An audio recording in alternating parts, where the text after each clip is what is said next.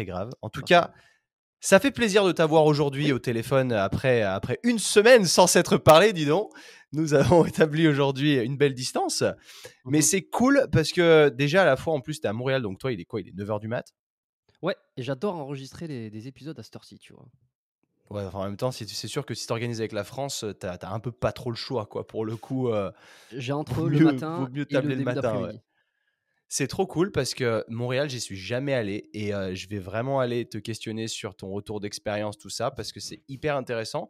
Mais moi, ce qui m'intéresse encore plus, je suis beaucoup dans le, dans le storytelling. Et euh, toi, tu as un podcast qui a plus de Mmh 150 épisodes qui fonctionne super bien. Mais en Mmh fait, tu es juste un hôte et personne s'est quitté. Et ça, c'est incroyable. Parce Alors, que du coup, il y a quand même il y a quand même quelques personnes qui savent qui je suis, mais c'est vrai que oui, mais grâce, tu comparativement vois, un aux aux petit, auditeurs, si, dans le sens où, euh, tu sais, t'es pas la star du show. Et moi, je veux te Mmh faire, je veux te rendre la star du show. Parce qu'au final, tu as créé un super truc. Et Mmh. c'est là où on va commencer à apprendre qui est la star du show, tu vois. Et c'est super cool. Parce que tu, tu as un podcast qui est passionnant et tu as réussi à avoir des intervenants euh, tous euh, hyper connus. En plus de ça, quand je regardais aujourd'hui, j'ai j'ai pioché davantage dans ton podcast, justement, où je suis allé en écouter plusieurs en x2 parce que sinon j'y passais la journée. Mais euh, c'est super intéressant. Et tu arrives à tenir des conversations sur trois heures en plus de ça. Moi, j'y arrive pas. C'est au bout d'une heure et demie, généralement, c'est bon, euh, on va plier le truc. Mais Mmh. c'est c'est génial. Et en fait, mec, pour tous ceux, toutes celles et ceux qui ne te connaissent pas, en fait, à la base, qui est biomécanique? Alors, biomécanique, c'est le nom du podcast. Heu, on on fait il y en a pas beaucoup qui font le des des fois, on m'appelle biomécanique, mais c'est Bah extrêmement oui, bah rare. c'est pour ça. On m'appelle Jérôme. Heu, je pense aussi c'est parce que j'ai mis vraiment l'introduction de mon podcast, j'ai mis mon j'ai mis mon nom, prénom, donc ce qui fait que les gens quand ils me contactent ou quand ils m'envoient des messages, ils m'appellent plutôt Jérôme Mm. que biomécanique. Ça fait toujours bizarre qu'on m'appelle biomécanique. C'est c'est pas c'est pas mon prénom, c'est le nom de l'émission. Je pourrais peut-être te dire après pourquoi j'ai choisi biomécanique. Je sais je sais pas si j'en avais, si je si je l'ai déjà dit. Mais, Ok. Alors biomécanique, c'est le podcast que j'ai lancé il y a plus de 3 ans maintenant. Heu et moi, beh, je m'appelle Jérôme, heu, je suis à Montréal, je me suis expatrié il y a 5 ans, comme, heu, comme tu l'as, évoqué. 5 Il y ans a 5 ans. déjà. Et, et tu, Ouais. tu viens d'où? Parce que tu as un petit accent quand même. Ouais, du sud-ouest de la France. Donc, Ok, d'accord. pour pour pour les pour les puristes, Dax, pour être précis, il y en a qui savent que que je viens de Dax. C'est assez marrant parce que c'est une petite ville, quoi, c'est pas c'est pas extraordinaire. Pour ceux qui situent pas, entre Bordeaux, Bayonne, voilà, on est dans le sud-ouest, dans les Landes. Et alors, heu, on me dit c'est marrant, hein, parce qu'on me dit que je perds l'accent que j'ai perdu l'accent, heu, du sud, heu, ou on me dit que je l'ai gardé. J'arrive pas à savoir. En tout cas, j'ai pas fait l'accent québécois, ça c'est une certitude. Quel dommage. Je oui, peut-être. Mais tu vois, c'est super drôle. Là, je rebondis là-dessus parce que quand on en a discuté la semaine dernière, quelque chose comme genre le lendemain ou le surlendemain, j'ai un de mes meilleurs amis qui m'a appelé de Montréal, qui habite lui depuis 10 ans. Et Mmh euh, en fait, quand il parle avec les Français, il a pas d'accent. Mais c'est un caméléon. Dès qu'il parle avec les, Qué- les Québécois, ça devient un Québécois et c'est incroyable. Ça me fume. Il suffit que Moi, je me moque que- des gens comme ça, hein. tu te moques? Ouais. Et lui, je, mais je sais pas pourquoi il a fait ça, parce qu'au départ, il était là-bas pour s'intégrer avec euh, les cousins de ce- sa copine, qui eux sont du Québec, qui du coup parlent comme ça tout le temps.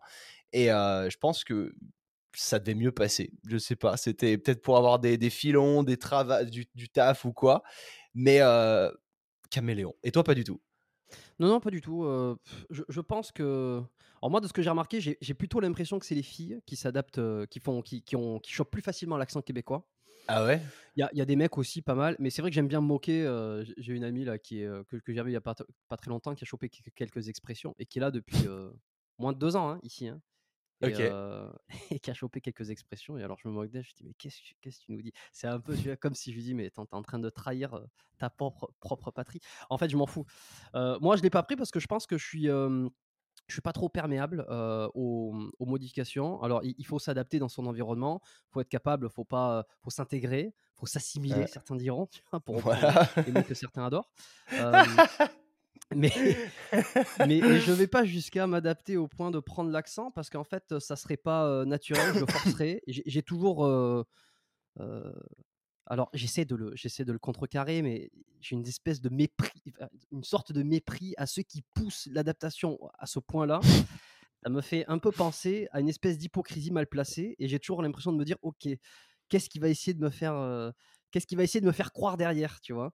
Euh, Ouais. Après, bon, je suis conscient qu'il y en a qui, qui sont beaucoup plus caméléons que, que d'autres, mais, mais j'ai pas eu besoin de prendre l'accent pour, pour m'adresser aux gens. je pense que, de toute façon, c'est assez ridicule.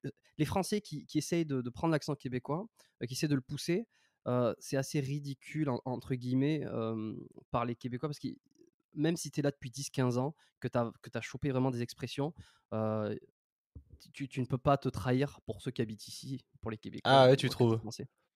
Ah, mais c'est euh, c'est des retours que j'ai eu des Québécois, en fait. Il n'y a pas de. Ouais, ouais, ouais, y a pas de je, je, je, je conçois. Mais ce qui est extraordinaire, c'est que pour le coup, mon pote, faudrait que tu le rencontres parce que c'est un vrai caméléon. Parce que lui, il est indétectable. Et je te promets qu'il est incroyable. C'est que les gens de Montréal pensent qu'il est de, de la campagne, en fait. Tellement son accent, il est épais. C'est incroyable. Y bah, ouais, je serais curieux d'entendre. Ouais, c'est vrai que. Mais je, je compte venir en plus de ça à Montréal, je pense d'ici cet été, quand il fera un peu meilleur en termes de climat. Mais c'est vrai que Mhm. c'est, tu vois, c'est. Quand tu m'as dit que tu étais expatrié à Montréal, je me suis dit, putain, cool, je vais pouvoir creuser un peu, parce que c'est vraiment un domaine qui. Enfin, c'est un endroit qui m'a toujours un peu fasciné, malgré le fait que j'y sois absolument jamais allé. Mais je connais tellement de gens qui y vont, qui repartent. Et je me dis, putain, comment ça se fait que j'y suis encore jamais allé? Et j'ai eu des retours aussi extrêmement négatifs. Donc ça va être super intéressant de voir quel a été ton parcours et pourquoi tu as décidé de partir là-bas, mais pas que pour un an ou deux, mais vraiment de t'y expatrier. Et euh, Mhm. donc là, si tu étais du, du sud-ouest de la France, auparavant, qu'est-ce que tu faisais et quand est-ce que tu es... Enfin, pas quand, mais Mhm. pourquoi tu as eu cette idée-là? Euh, Alors, j'ai fait mes études euh, à Bordeaux, en France, euh, d'ostéopathie. Euh, je, je voulais être ostéo, je voulais être ostéopathe.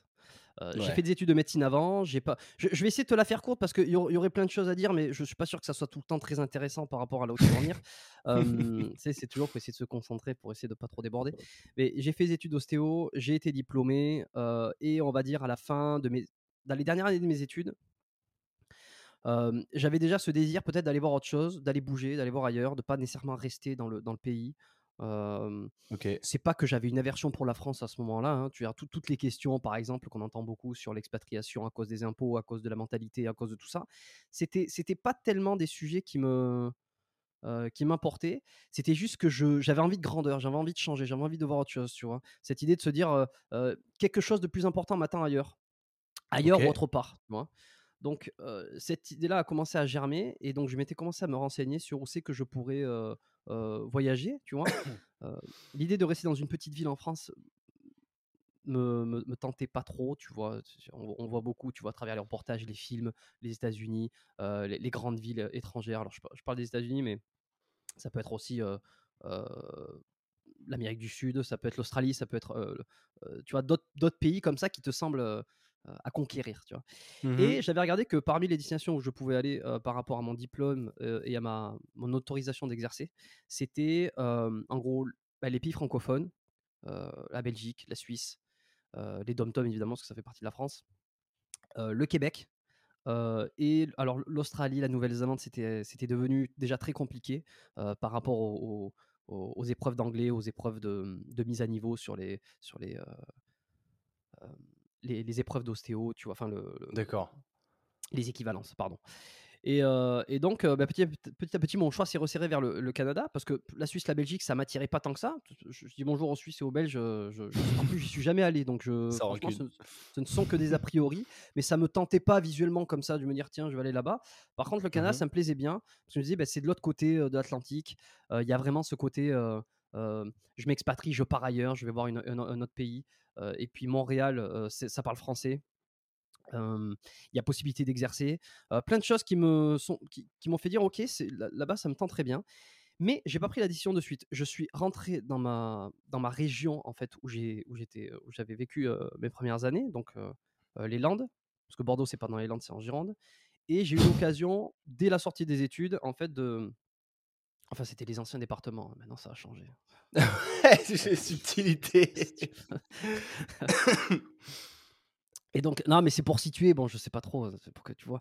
Et, euh, et donc, j'ai eu l'occasion en fait de trouver un, un cabinet où je pouvais louer euh, une salle. euh, j'avais acheté un peu, j'avais acheté du matériel, une table, un bureau, etc. Et pour, je pouvais commencer directement à travailler. Et ce qui se faisait dire beaucoup, c'est qu'en sortant des études, fallait pas trop perdre de temps.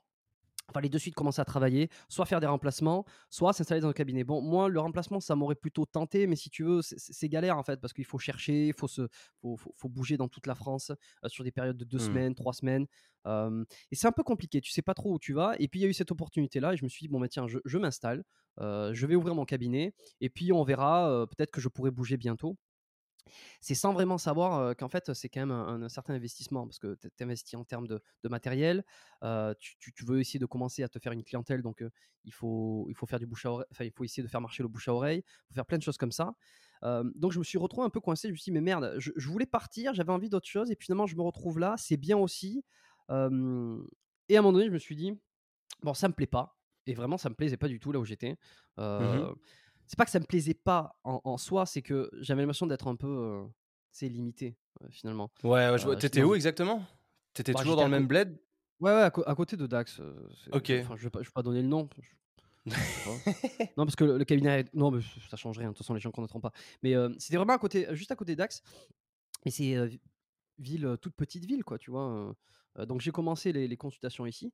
Et, et franchement, dans la, dès, dès- dès les premiers mois, je me suis dit, ben, j'ai j'ai- j'ai- j'ai pas en- envie de rester là pendant des années parce que je, je sais, je vois le truc, comment ça va se passer.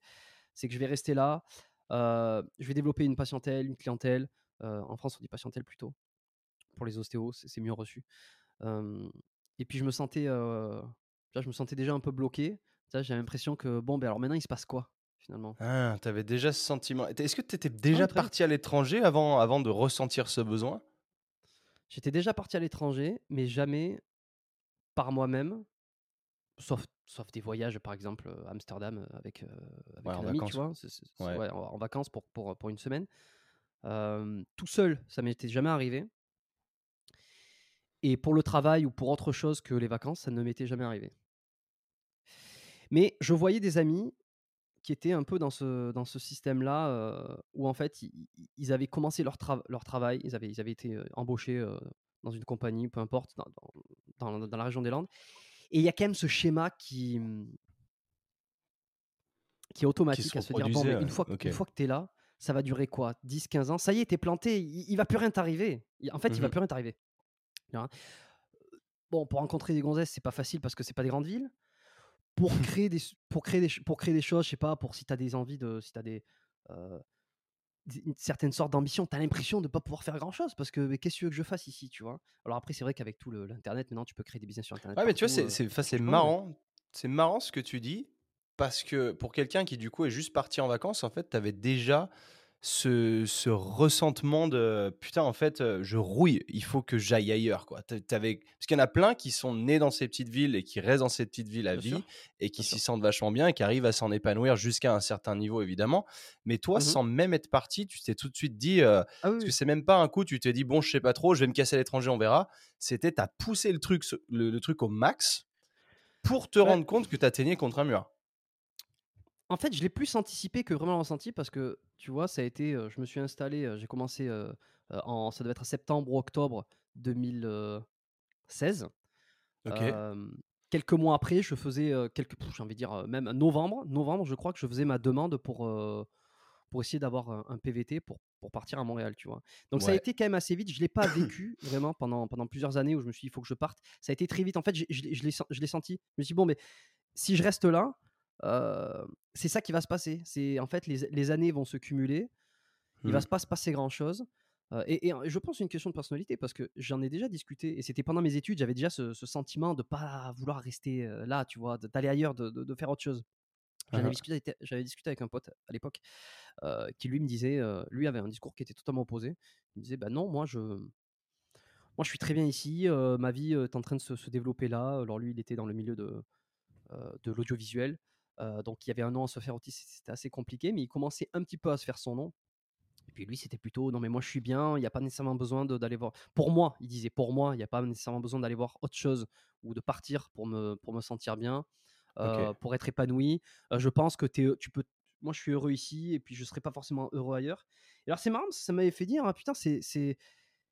Je, je suis. On n'est pas tous comme moi, penser euh, comme je pense. Tu vois, on a toujours Ouais. l'impression de notre façon de penser et, est partagée par tout le monde. C'est pas du tout le cas. Mais, euh, mais voilà, j'ai discuté avec lui et puis moi, je m'étais bien rendu compte euh, que, en ce qui me concernait, je pouvais pas rester là. Je pouvais pas rester là où j'étais. C'est super intéressant ce que tu dis là. Est-ce que tu avais des inspirations qui ont fait que, qui t'ont poussé vers, vers l'extérieur justement? Parce que tu as l'air, enfin, tu es dans d'une petite ville à la base. Quelles ont été tes motivations en dehors de, de juste ce gut feeling de se dire il se passera peut-être plus de choses à l'étranger?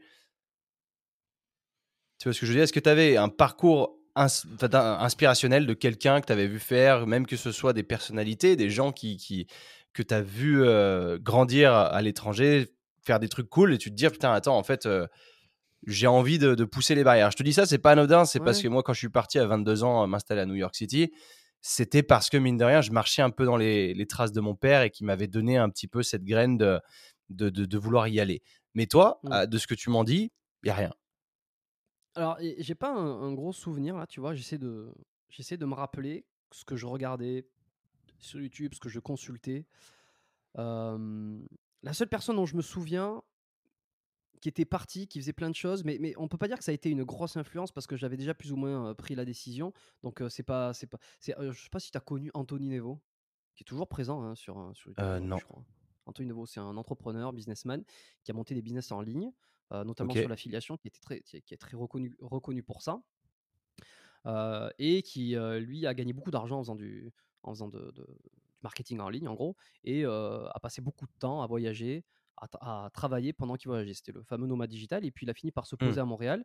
Mais il s'est posé à Montréal après que j'y sois installé. Et je sais que je le suivais un petit peu, mais moi, ce qui m'inspirait plutôt dans ce qu'il disait, c'était le fait de créer des choses, le fait de, de, de, gagner sa liberté, Mmh. géographique, financière également. Bon, voilà, je pense que je suis tombé un peu comme tout le monde qui commence à, se balader sur Internet sur des, sur des gens comme ça qui parlent d'argent, qui parlent d'Internet, qui parlent de marketing, qui parlent de développer des projets, d'entrepreneuriat, tout ça, tu vois, et, beaucoup, beaucoup sur le, le, business en ligne.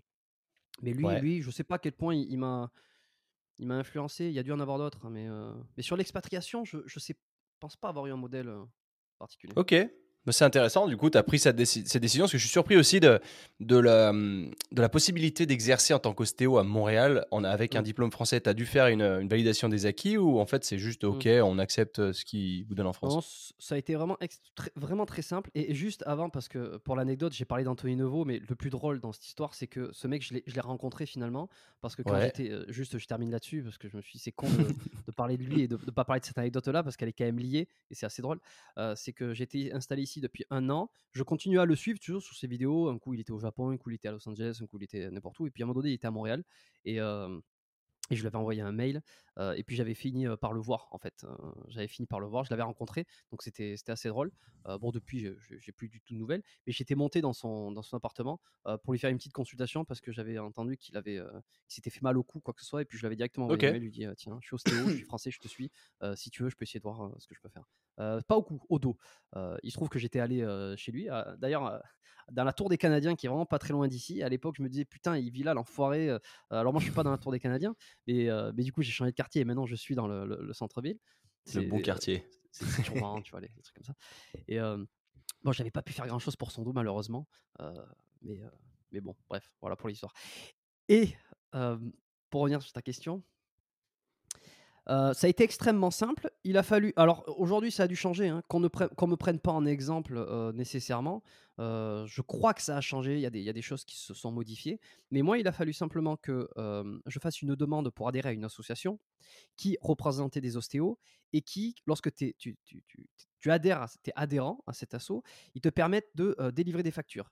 Donc tu as un numéro, ce qu'ils appellent ici un numéro un numéro de, un numéro de praticien. et ce numéro-là, lorsque, tu lorsque tu fais une facture à un patient ou à un client, il peut se faire rembourser s'il a des assurances qui lui remboursent les frais d'ostéopathie. Donc il, faut être, il faut être adhérent à cet assaut. Cet assaut qui avait comme, comme impératif d'avoir fait ben, d'avoir un diplôme, d'avoir fait X heures pédagogiques, d'avoir fait un clinica, et, puis, et puis de transmettre d'autres informations. Je sais plus ce que c'est, mais c'est extrêmement simple. J'ai pas eu besoin de faire d'équivalence. Je sais qu'il y a d'autres associations représentatives. Il n'y en a pas qu'une, hein, il y en a plusieurs comme ça qui peuvent te permettre de, de pratiquer. Il y en a d'autres qui sont plus sévères entre guillemets, qui te demandent de repasser certaines épreuves. Bon, chacune se tire un peu dessus en disant elle, elle est pas bonne, elle, elle fait genre de prendre les meilleurs, mais en fait c'est pas bon.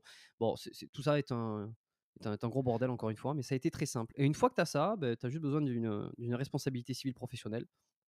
Donc une OK. assurance, une, Ouais. hem, depuis une assurance si jamais il t'arrive quelque chose ou quoi, je veux dire, OK, super intéressant. Et puis c'est tout. Parce que ouais, ça m'a l'air vachement plus libéral. Du coup, c'est des associations qui qui qui gèrent Parce ce genre de choses et tu en as plusieurs. Voilà, il y a pas d'ordre, ce qui peut être, plutôt pas mal, heu, au vu de ce que j'entends après moi en France de l'ordre des kinés où c'est vraiment galère pour le coup d'avoir ne serait-ce qu'une plaque ou autre quand une fois que tu as ton diplôme. Exact, Mais du coup, 2 tu te pointes hein. ouais, Il y a ra rapidement, il y a 2 discours sur ordre, pas ordre. Heu, il y a ceux qui veulent un ordre pour que ça soit, heu, pris au sérieux, que ça soit très encadré et que, heu, il y ait plus de pratiques un peu illégales ou un peu borderline ou qu'à hein, hein, partir du moment où tu fais partie de l'ordre, tu respectes une charte et tu es considéré comme quali. En gros? Il y a pas de débordement et alors c'est l'avantage et puis il y a ceux qui veulent, qui préfèrent qu'il y ait pas d'ordre parce que quand tu as un ordre, comme tu le dis, c'est énormément de contraintes. Il faut respecter des cahiers un cahier des charges. Si tu débordes un petit peu, tu risques d'avoir des problèmes. Heu, tu t'en remets toujours à un ordre et tu perds un petit peu de cette, liberté que tu peux avoir dans ta pratique, sachant que l'ostéopathie est quand même une, une pratique, heu, très libre. Il y a plein de courants, il y a plein de visions, il y a plein de façons de pratiquer. Mmh Tout le monde se se se crêpe le chignon un peu sur les techniques, sur la vision, sur d'où vient l'ostéo, sur ce qu'elle doit être, ce qu'elle est censée représenter et cetera. Donc heu, voilà, moi je discute avec des gens qui me disent, «C'est très bien qu'il y ait pas d'ordre parce que tant qu'il y a pas d'ordre, on est quand même libre dans ce qu'on peut faire». D'accord. ça vaut. Ouais, ouais, bien sûr et après en termes de visa, du coup, ça t'a permis de rester au-delà de d'un an de PVT, le fait Oh de bah d'exercer comme ceci? va alors on va peut-être pas rentrer là-dedans parce que ça a été un sacré bordel. Hem, moi je suis Bon, arrivé avec un PVT. Ouais, non mais c'est vraiment très, très enfin ça ça a été compliqué pour moi, ça l'est peut-être, d'autres pour moi, mais moins pour d'autres plutôt. Mais moi je suis arrivé avec un PVT, j'ai fait mes 2 ans. Heu, PVT c'est permis vacances-travail, donc tu peux soit travailler, soit soit pas travailler. C'est un peu c'est le le working holiday visa, en Australie, Mmh c'est ça, ouais. l'équivalent. Et et derrière, derrière moi j'ai fait des démarches entrepreneuriales, pour pouvoir rester. Donc ça a été compliqué. Je je me suis fait accompagner par un avocat. Heu, même pendant les 6 derniers mois de mon PVT, j'étais encore en train de me dire: «Est-ce que je rentre? Est-ce que je reste?» parce que c'est très compliqué. J'étais Ah oui. salarié, j'étais à travailleur Mmh. autonome. Donc c'est assez, c'est-à-dire si tu es salarié pendant, heu pendant pendant une du une durée de je sais plus combien c'est, 12 ou 24 mois, heu, tu peux faire des démarches automatiquement pour essayer d'avoir ta résidence permanente et ça va assez vite ou disons c'est plutôt simplifié. Quand tu es pas salarié, c'est beaucoup plus compliqué donc je me suis fait accompagner par un avocat pour ouvrir une société, pour faire en sorte que que je puisse avoir un permis de travail par rapport à mon travail, heu, à ma à ma pratique et ensuite faire une demande de résidence permanente à côté et on va pas rentrer Mmh. dans les détails parce que même moi je me souviens plus trop, c'est toujours j'attends toujours la RP, c'est toujours en cours, heu et puis ça a été un bordel sans nom. OK, OK. Mais c'est c'est c'est hyper intéressant parce que c'est pour ça que que que je te demande ça, parce qu'il y a généralement, bah, les gens qui écoutent, heu, il y en a pas mal qui sont motivés de partir à l'étranger et heu, Mmh j'essaye généralement de les motiver à le faire, peu importe l'endroit, mais au moins Montréal, comme ça, on est fixé, de se dire que c'est vraiment pas facile pour le coup. Parce que Mais c'était la nuance qu'il y avait, c'était que tu me dises que tu es là depuis 5 ans et que tu es arrivé avec ton permis va vacances-travail au début et moi je me suis dit: «Putain, en fait, tu as un moyen de tu passes direct, impeccable». Mais visiblement non. Il y a beaucoup de gens qui se qui se programment proclament un petit peu experts en immigration, qui vont te donner beaucoup de conseils. J'essaie de pas trop le faire parce que je sais que c'est très individu dépendant. Heu, ça dépend vraiment de la situation de de de la personne. Moi, ça a été cette Mmh. situation-là, d'autres c'en est une autre, d'autres c'en est encore une autre. Si tu es étudiant, c'est encore autre chose. Le mieux, comme toujours, est de consulter consulter des des des professionnels, quoi, tu vois? D'a d'avoir un un avocat en spécialiste en immigration, quelqu'un qui va pouvoir vraiment te donner les tes solutions.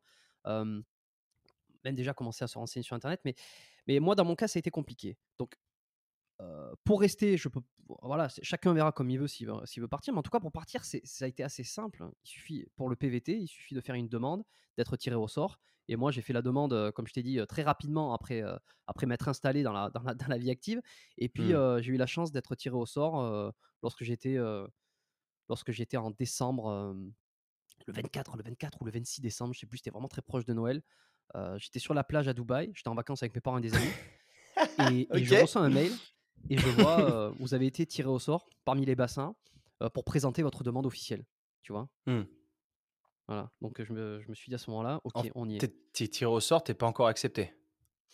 Bah, c'est tout comme parce que en fait, tu fais ta, mmh, tu rentres dans des bassins de sélection. Lorsque tu es Ouais. tiré au sort, c'est un petit peu comme c'est: «Bon, beh, bravo, vous avez été sélectionné pour faire une demande» et la demande, elle suffit juste elle elle est elle simplement de remplir un dossier tout le Mmh. monde est capable de, remplir. hein. Si tu as une pièce d'identité, si tu n'as pas de casier judici- judiciaire, si tu as un passeport, euh, si tu as des compétences et, et- et un diplôme, ou même pas besoin de diplôme en vrai, et que tu as 2000, euh, 2500 euros, je crois, euh, de fonds, euh, juste euh, Mmh. à prouver. Et encore, je crois que ça, c'est une fois que tu arrives ici, tu vois. Donc, il Ok, a pas de problème. Y a pas de problème. ok, ok. C'est intéressant. Donc là, tu es au point de. Donc tu peux quitter ton, ton job actuel. C'était comment déjà là? Parce que c'est vrai que dans le milieu kiné, euh, ostéo, tout ça, vous êtes à votre compte la plupart du temps, ou alors tu fais des remplacements, mais là où tu étais, tu avais pris un cabinet? Ouais, je louais, euh, je louais une pièce dans un. Enfin, je louais une pièce, je louais une- un cabinet Ouais, dans et là, tu as pu te barrer du jour au lendemain. Pluridisciplinaire. Alors, hé, non, du jour au lendemain, non, parce qu'il y, a- il y a un minimum de, pré- de préparation. Tu vois, décembre Ouais. 2016, je reçois euh, la bonne nouvelle. Mhm. J'ai trois mois pour présenter euh, ma demande, Ouais. tu vois, tous les papiers, donc euh, bon, c'est assez, euh, assez simple. Et ensuite, à partir du moment où tu as présenté, tu as donné la demande et que tu as été accepté, donc euh, il te donne une lettre d'introduction. Et c'est avec cette lettre-là que tu vas pouvoir te présenter à l'immigration à l'aéroport de Montréal, où tu dis, bah voilà, et ils vont te délivrer le PVT euh, à l'aéroport ici. Et à partir du moment où tu reçois cette lettre d'introduction, lorsque tu es officiellement euh, valide pour un PVT, tu as un an pour arriver sur, un- sur le- territoire. Donc ça te laisse quand même la marge. Donc moi, mars, à peu près euh, mars 2017, euh, j'ai cette fameuse lettre et je décide de partir en euh, septembre 2017. Donc, en gros, j'ai fait un an dans, mon, dans le cabinet dans lequel j'étais euh, dans ma ville. Mm. Je savais que j'allais partir à partir de mars ou même de, de décembre. Je savais que j'allais partir, donc j'ai pas investi énormément parce que je savais que j'allais partir. Donc euh, là, il a suffi juste de résilier le bail, enfin pas résilier le bail, mais pas reconduire le bail, euh, vendre, euh, vendre le matériel que j'avais. Et là, tu peux vendre ta clientèle, genre, entre guillemets? Non, mais non, j'en avais, euh, j'en avais pas. Si tu veux, au bout de, j'a- au bout d'un an, j'avais pas suffisamment de, de patientèle, de clientèle euh, Ouais. pour vendre. Si tu veux, lorsque tu vends ton fonds de commerce avec la clientèle, c'est que ça fait déjà des années que tu y es. J'ai essayé, ça a été galère. J'ai essayé de voir si je pouvais euh, avoir un, un espèce de repreneur qui rachetait euh, les meubles Mhm. et qui en même temps reprenait les lieux et puis bénéficier un petit peu de la clientèle que j'avais que j'avais eue, euh, qui était légère, tu vois.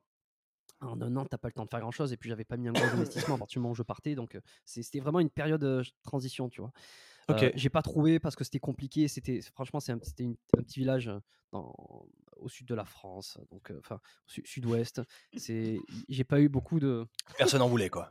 Non, mais je sais qu'il y a, il y a des euh, une orthophoniste qui, qui a repris le, qui a repris l'endroit. Mais c'était pluridisciplinaire. Il y avait déjà deux orthophonistes dans des, dans des, dans Ok. les salles à côté. Je crois que c'est une troisième orthophoniste qui a finalement pris la place. Hmm. Euh, non, ça a été assez compliqué de trouver quelqu'un qui prenait tout le pack. Donc, euh, donc j'ai vendu, j'ai vendu tous les meubles, euh, le matériel, et puis, et puis voilà. Ok. Donc là, une fois c'est terminé, là, tu décides, de- tu prends ton billet, tu décolles pour Montréal. La mission, là, c'est quoi? Bah, euh, la, la mission, euh, elle est, si vous l'acceptez, euh, bah, de faire quelque chose avec ça. quoi. C'est-à-dire que moi, je suis toujours resté en France. J'avais fait des études en France. Et puis là, ça a Mhm. été vraiment le, le- le moment charnière dans ma vie, entre guillemets, mais c'est où vraiment tu décroches totalement. T'avais Euh, quel âge quand t'es parti? J'étais assez vieux, hein, j'avais 27 ans. hein. T'es de 90, toi? Je suis 90, ouais. High five, man On est deux Peut-être 90 aussi, ouais. Et euh, ouais, j'étais assez vieux, tu vois, donc euh, je suis parti assez tard. euh, Est-ce que j'aurais pu partir plus tôt Euh, Oui, non. Alors, si si je suis aussi vieux, c'est parce que j'ai fait les- des années de médecine avant. euh, que bon, c'est encore une histoire, c'est encore une histoire longue dont je vais pas détailler, mais c'est pour ça que j'ai terminé les études un peu tard, parce que j'ai fait une, une, euh, une euh, deux fois l'année de médecine et ensuite j'ai basculé en ostéo. Je suis resté un an à travailler, donc c'est pour ça que je suis pas parti direct après mes études. euh, donc c'est pour ça que je suis pas parti à 24 ans, mais je suis parti à 27 ans. Non, mais mec, moi, j'aime bien ça. Parce que t'as as souvent des gens qui, moi, me disent Ouais, mais c'est trop tard, j'aurais dû partir avant. Parce que, évidemment, moi, j'ai mon histoire de. À l'époque, je suis parti à 22 ans. C'est vrai que bah il y en a pas beaucoup et encore aujourd'hui quand tu as 22 ans, c'est quand même beaucoup plus simple que ça ne l'était à l'époque. Mais je veux dire, il y a des gens qui ont 27 ans aujourd'hui qui me disent c'est un peu tard. Mais ça l'est clairement pas quoi. C'est euh, au contraire, c'est c'est un bon exemple. Non, non, ça l'est pas du tout. Ça l'est pas du tout. 27 ans, c'est pas tard non plus, mais c'est vrai que quand je vois certains qui à 22, 23, 24 euh, ont déjà fait énormément de choses, ont créé des business, ont créé des. Enfin, en ça, un niveau où moi, à cet âge-là, euh, si tu veux, j'étais encore en train de. Ah mais Je te comprends, hein, c'est source de frustration. Euh. Je, me dis, les mecs, ils en sont déjà là, quoi. Si moi, il m'a fallu avoir. Euh, euh, pour lire Miracle Morning, pour lire Napoléon Hill, ce genre de choses, j'avais c'est à 28 ans, tu vois, que j'ai la maturité est arrivée, que j'ai. moi aussi, mec. Hein, c'est à, démarrer à 28 ans, si tu veux. je, suis, je suis comme toi là-dessus. C'est toujours. En plus, ce qui est moche, c'est que le temps passe et tu le récupères pas. Et c'est vrai qu'à l'heure des réseaux sociaux où tu as des minots de 18 piges qui sortent de nulle part et qui font déjà des millions, tu dis putain, mais j'ai raté ma vie. C'est ça qui est horrible dans les réseaux sociaux d'ailleurs. C'est que chacun a un chemin quand même différent et qu'il faut pas s'en référer aux autres. Et c'est ça qui est drôle, tu vois, parce que je rebondis sur le bouquin que je suis en train de lire en ce moment, les 12 Rules for Life de Jordan, Jordan Peterson, exactement. La quatrième, c'était ça, je crois. C'est la quatrième ou la troisième? Je, Non, la quatrième, c'est ça, je crois. C'est justement de, c'est de, de, comparer à qui tu étais hier et pas te comparer à, à, quelqu'un d'autre aujourd'hui.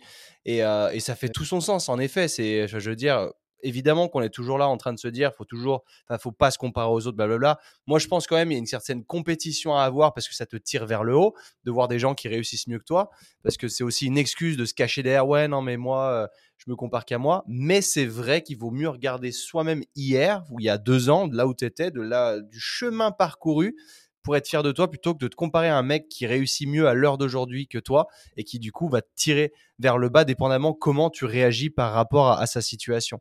Euh, et, c'est pour ça que là, tu vas partir à 27 ou pas. Moi, je trouve que tu es parti déjà.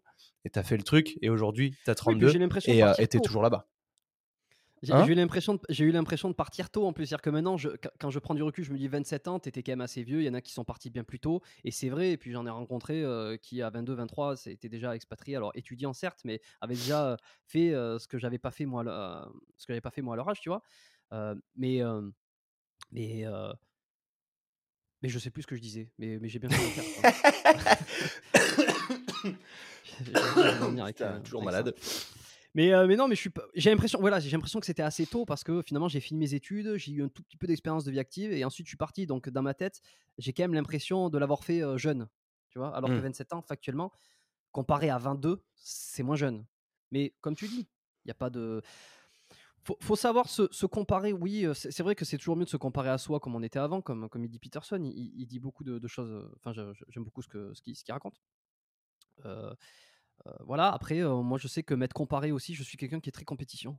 Mmh. Euh, alors ça me dessert des, fois. Je, pense que jusque-là, ça m'a plus servi que desservi. Mais tu sais, bon, c'est une question de perception. On, a tous nos biais cognitifs. C'est ça.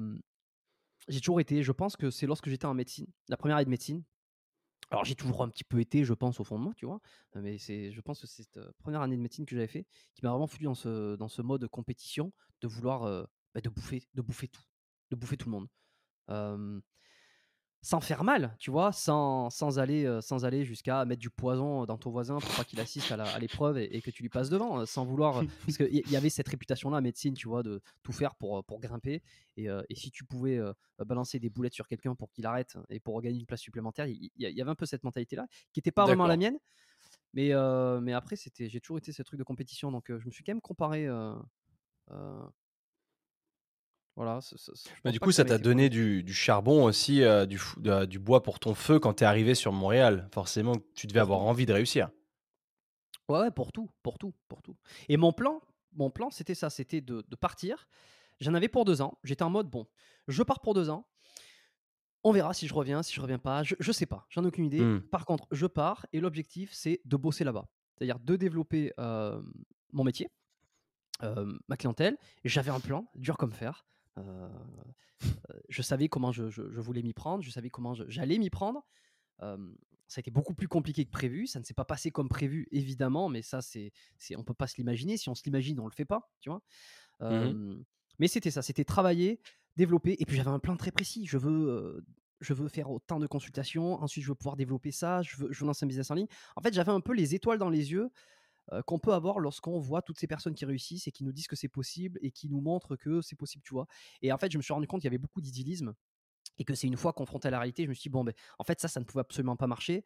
ou alors cette idée de se dire, je vais pouvoir faire plein de choses. En fait, non, tu peux pas faire plein de choses parce que si tu fais plein de choses, il n'y a, rien qui marchera. Tu seras obligé de faire quelque chose vraiment à fond. Et si tu veux lancer ce truc-là, lancer ce truc-là, ce truc-là, parce que tu as eu l'impression que c'était aussi possible par tous ces mecs-là qui lancent des business en ligne et qui se disent c'est hyper simple, il suffit de faire ça. Eh bien non, il suffit pas que de faire ça. Tu vois, le marché, c'est Mmh pas. Il y a des choses qui sont aussi incontrôlables. mais en tout cas, c'était mon plan. Une fois arrivé ici, j'ai mis à, profusion mon plan. pour arriver à la première étape de réalisation, au lieu que ça me prenne trois mois comme je le pensais, finalement, ça m'a pris un an et demi, je pense, tu vois? Ah, c'est souvent comme ça, ouais. et, et, voilà, bon, ben, long story short, comme on dit, j'ai développé, j'ai continué, et puis, puis en parallèle, j'ai lancé le podcast, et puis, puis bon, je fais, je, fais d'autres choses maintenant. et voilà, bon. Ok. Bah, justement, le, podcast, il t'est venu de quoi? Quelle idée est-ce que tu as eu de, te dire je vais lancer un podcast? Quel était le message de fond? Est-ce que tu avais cette, déjà cette inspiration de te dire je vais faire de l'interview en fait, je vais faire comme si j'étais journaliste et je vais reporter en fait des gens comme ça mmh Ou qu'est-ce qu'est-ce que tu avais en tête? Ça a beaucoup changé au fur et à mesure, comme on peut se l'imaginer. Au tout départ, moi, mon objectif, c'était de, de travailler, de, on va dire, de, je voulais à la fois booster mes consultations, et à la fois commencer à produire du contenu en ligne, commencer à faire de la production pour pouvoir monter une audience. L'objectif c'était ça, c'est je veux commencer à créer du contenu, pouvoir gagner une audience, propulser une audience et pouvoir me donner des bonnes opportunités plus tard qui mmh seront peut-être de monétiser cette audience-là à travers des choses que je pourrais vendre, à travers, je sais pas, plein d'autres choses. Mais en tout cas, moi, de ce que j'avais beaucoup compris et de ce qui était très clair dans le, dans, le fait de, monter un une business et surtout à travers le web, parce que c'est quand même beaucoup plus facile aujourd'hui, tu peux, tu, peux, tu peux pas faire passer un message sur Internet, c'était créer une audience. Une fois que mmh. tu as l'audience, tu auras l'argent, tu auras la liberté, tu auras la liberté géographique, tu auras, auras, plein de choses. En tout cas, tu auras des possibilités. Au départ, c'était ça. Et je me suis dit, tiens, si ça peut aussi servir un peu mon business d'ostéo. Mais même si vraiment c'était pas l'objectif unique, parce que j'arrivais à, faire mes consultes, j'arrivais à développer ma patientèle, je travaillais dans des cliniques et je n'avais pas vraiment besoin du podcast pour alimenter mon cabinet. mais je me suis dit, ça sera toujours un bonus en plus. Et puis, j'ai une espèce d'expertise, j'ai une espèce d'aura, parce que comme je suis ostéo, j'ai une, profession qui fait que je vais avoir une petite autorité lorsque je vais lancer le podcast. Donc là, je vais avoir un rôle, tu vois, je serai l'ostéo, ostéo, donc j'aurai deux trois connaissances, ça pourra me permettre de discuter. Et moi, j'ai découvert les podcasts quand je suis arrivé ici. Je n'avais jamais écouté de podcast en France avant. Et puis quand je suis arrivé là, j'ai découvert tout un, toute une série de podcasts, les podcasts de marketing manière en premier. C'est très dommage qu'il les, les fasse plus aujourd'hui, mais bon, ça titre sur du, du, français quoi, du coup. Ouais, que du français. J'ai découvert Nomade Digital ou Digital Nomade, le podcast des nomades digitaux. Ah, je t'avoue, je connais pas du tout. C'est que j'écoutais que de l'anglais déjà à cette époque-là les, vrais, les vrais connaîtront, tu vois, peut-être se diront ah putain ce podcast. Et c'était les deux mecs en fait qui parlaient de leur business en ligne, de leur vie de nomade digital. Dans chaque épisode, ils abordaient une thématique et ils en parlaient. Ils étaient deux. Et, et puis c'était génial. T'écoutais tout ça. Et puis alors moi j'ai été plongé dans ce podcast. Ensuite, ça a été des podcasts un peu plus interview. Et, ceux de Marketing Mania. Et je suis conseillé, je me suis dit, bon, ben, j'ai envie de créer du contenu, je me sens pas à l'aise à faire de la vidéo à parler devant une caméra comme ça, donner des conseils comme beaucoup le font. Et pourtant, à l'époque, il y avait très peu d'ostéo, très peu de kinés qui le faisaient. Major Mouvement commençait à peine. On était en 2017, ouais, 2017-2018. Enfin, il ouais, Major, je l'ai rencontré en 2000, fin 2017, je crois, parce que j'avais fait Ninja Warrior moi, en 2018 et on s'était ah appelé pour ce qui m'avait filé un coup de main parce que j'étais blessé comme d'hab. Et, ouais. à cette époque-là, ouais, il n'était pas connu du tout quoi. C'était, on commençait, à, il, ouais, il commençait tout juste. Il commençait, exactement. Et si mmh. j'avais commencé à ce moment-là à faire des vraies vidéos sur bah, les douleurs, les tips, comme ce qu'il peut faire ou comme ce que peut faire d'autres personnes, maintenant, tu vois, il y en a beaucoup. maintenant, c'est la mode, là, les physios, les kinés qui font du contenu sur, sur, sur les douleurs, sur. ouais, ça marche bien d'ailleurs. Hein. alors, je veux pas dire que j'ai vu le truc arriver, mais en vrai, un petit peu. Et tu l'as pas fait? Non, je l'ai pas fait parce que je me sentais pas à l'aise. Et en vrai, c'est pas du tout en regret. C'est pas du tout en regret. Ok, d'accord. Je me sentais pas à l'aise de le faire. Mmh je me sentais pas encore l'expérience pour pouvoir donner de conseils, je me sentais pas à l'aise pour parler face à la caméra et être suffisamment confiant pour donner ça. Une peur de se montrer aussi, d'être jugé, tout, ces, tout, ce, tout, ce sentiment-là. et puis, je savais pas si c'est une thématique de parler de ça, ça, allait vraiment me plaire. voilà, moi, faire les consultes, ça me suffisait. Vouloir propager plus de messages par rapport à ça, j'étais pas encore certain. Mmh Et je me suis dit, bon, ben, j'adore le podcast. J'ai découvert, j'avais découvert le podcast. j'avais, j'avais bouffé ça. Comme je disais, Marketing Mania faisait des interviews. Je me suis dit, bon, ben, pourquoi je ne lancerais pas un podcast Parce que j'adore ça, j'en écoute. Et ben, j'avais regardé des podcasts sur le sport qui, qui mêlent sport, fitness, santé. Il n'y en avait pas. Et quand je dis qu'il n'y en avait pas, c'est que je crois qu'à l'époque, il y en avait, mais pas du tout. Alors aujourd'hui, il y en a beaucoup plus.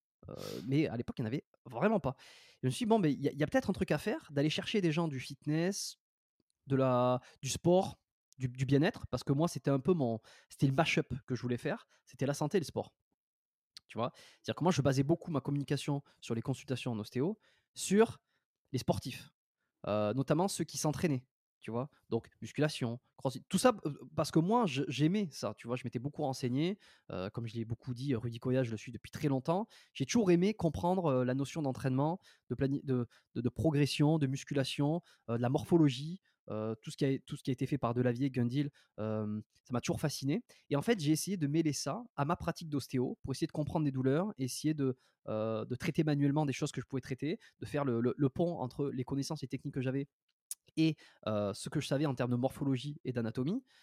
Et, donc moi, je basais ma, pratique sur ça en tant, que, en tant que praticien. Et je me suis dit, bah, tiens, ça peut être un bon, un bon mash-up, un bon, un bon truc pour, pour faire un podcast. Tu vois? Et il va me mmh. falloir des invités. Donc j'ai commencé très très modestement avec un ami, avec, avec un collègue de travail que j'avais qui, qui, faisait de la musculation et qui avait fait du football américain. C'est un des premiers épisodes avec Nicolas Ortimo un des premiers que j'ai reçu qui était, qui était un peu connu à l'époque, j'étais comme ça, j'étais là, «Ah, c'est incroyable. Je lui avais envoyé un mail, il avait accepté. C'était Juanito. ok, ouais, je vois, ouais, bien sûr. Il y, a eu Bika, Bika Coach. Et à l'époque, je sortais d'épisodes que très rarement, vois. parce que ça me demandait beaucoup de temps de, de, production, de post-production. Comme j'étais très peu sûr de moi, que je flippais à l'idée de mettre des contenus en ligne public en pensant que tout le monde allait le voir alors qu'en fait personne ne le voit, tout le monde s'en branle. je faisais énormément de montage. Tu vois, je coupais tous les E, c'est-à-dire que je parle. Ah ouais. tu vois, je fais beaucoup de répétitions. Je... Et, alors je me suis dit, je veux que ça soit. J'ai toujours eu ce problème de vouloir être perfectionniste, comme beaucoup. C'est une Fox excuse, une perfectionniste, ça t'empêche de faire des ouais, choses. C'est un vilain défaut. Ouais. Le problème, c'est que j'ai eu ce défaut tout en essayant de tout en vouloir faire la chose, donc je voulais que ça sorte parfait. Alors ça, ça, sortait jamais parfait, mais mais je passais des heures à, à, monter, à faire les choses pour que ça soit bien, tu vois. Aujourd'hui, c'est terminé. Il n'y a plus de post-prod. One shot. enregistré l'épisode ensemble. Je te l'ai dit, il n'y a pas de coupure. Hein. Y a pas de non, pareil. rien, ça part. Puis, puis, on verra ce que ça donne. et donc, je sortais l'épisode une fois tous les mois, tu vois. Et puis, j'ai fait une pause à un moment donné pendant, pendant un été. ah, c'est ouf. T'étais vraiment pas commetté du tout, quoi. Je l'étais, mais je me rendais compte qu'il n'y avait pas de une fois par semaine, tu vois. C'était je vais faire un uh-huh. podcast et puis je vais essayer de sortir des épisodes quand je peux. C'était c'était le but. Donc non, j'ai essayé de m'y atteler. L'été où j'avais fait une pause, c'est parce qu'il s'était passé plein de choses. Et voilà, et en fait, en termes de process, c'était très lourd. Entre avoir un invité, entre enregistrer, entre préparer les questions. évidemment, je flippais quand je me retrouvais, la première fois que je me retrouvais face à, je sais plus, quelqu'un de connu, j'étais là, faut pas que je me chie, on va m'entendre, on va me juger, tu vois. et alors, non, on m'a jugé bien plus tard. ok. Tu t'es fait juger quand même? Oui, bah, je me fais juger de temps en temps, ouais, sur des commentaires ou quoi.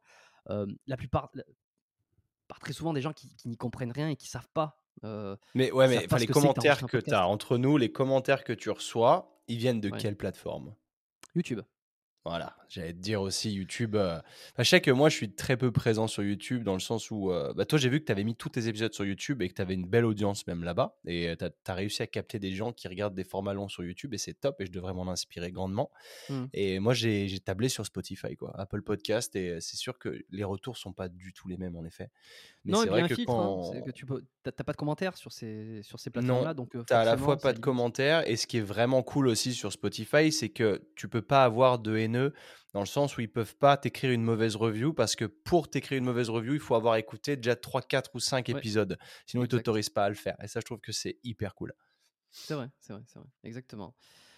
Mais bon, ce qui fait que, bon, euh, bref, on va juger plus tard, mais c'est pas. Et encore, je veux dire, c'est vraiment un fin. C'est un tout petit pourcentage. On a, on a, on a toujours euh, tendance à voir ça en gros, tu vois, sur, euh, sur, je sais pas, moi, 50 commentaires, il va peut-être y en avoir un ou deux qui va soit me tacler. Alors, quand c'est complètement gratuit, je, ça me fait rire, j'en ai absolument rien à branler.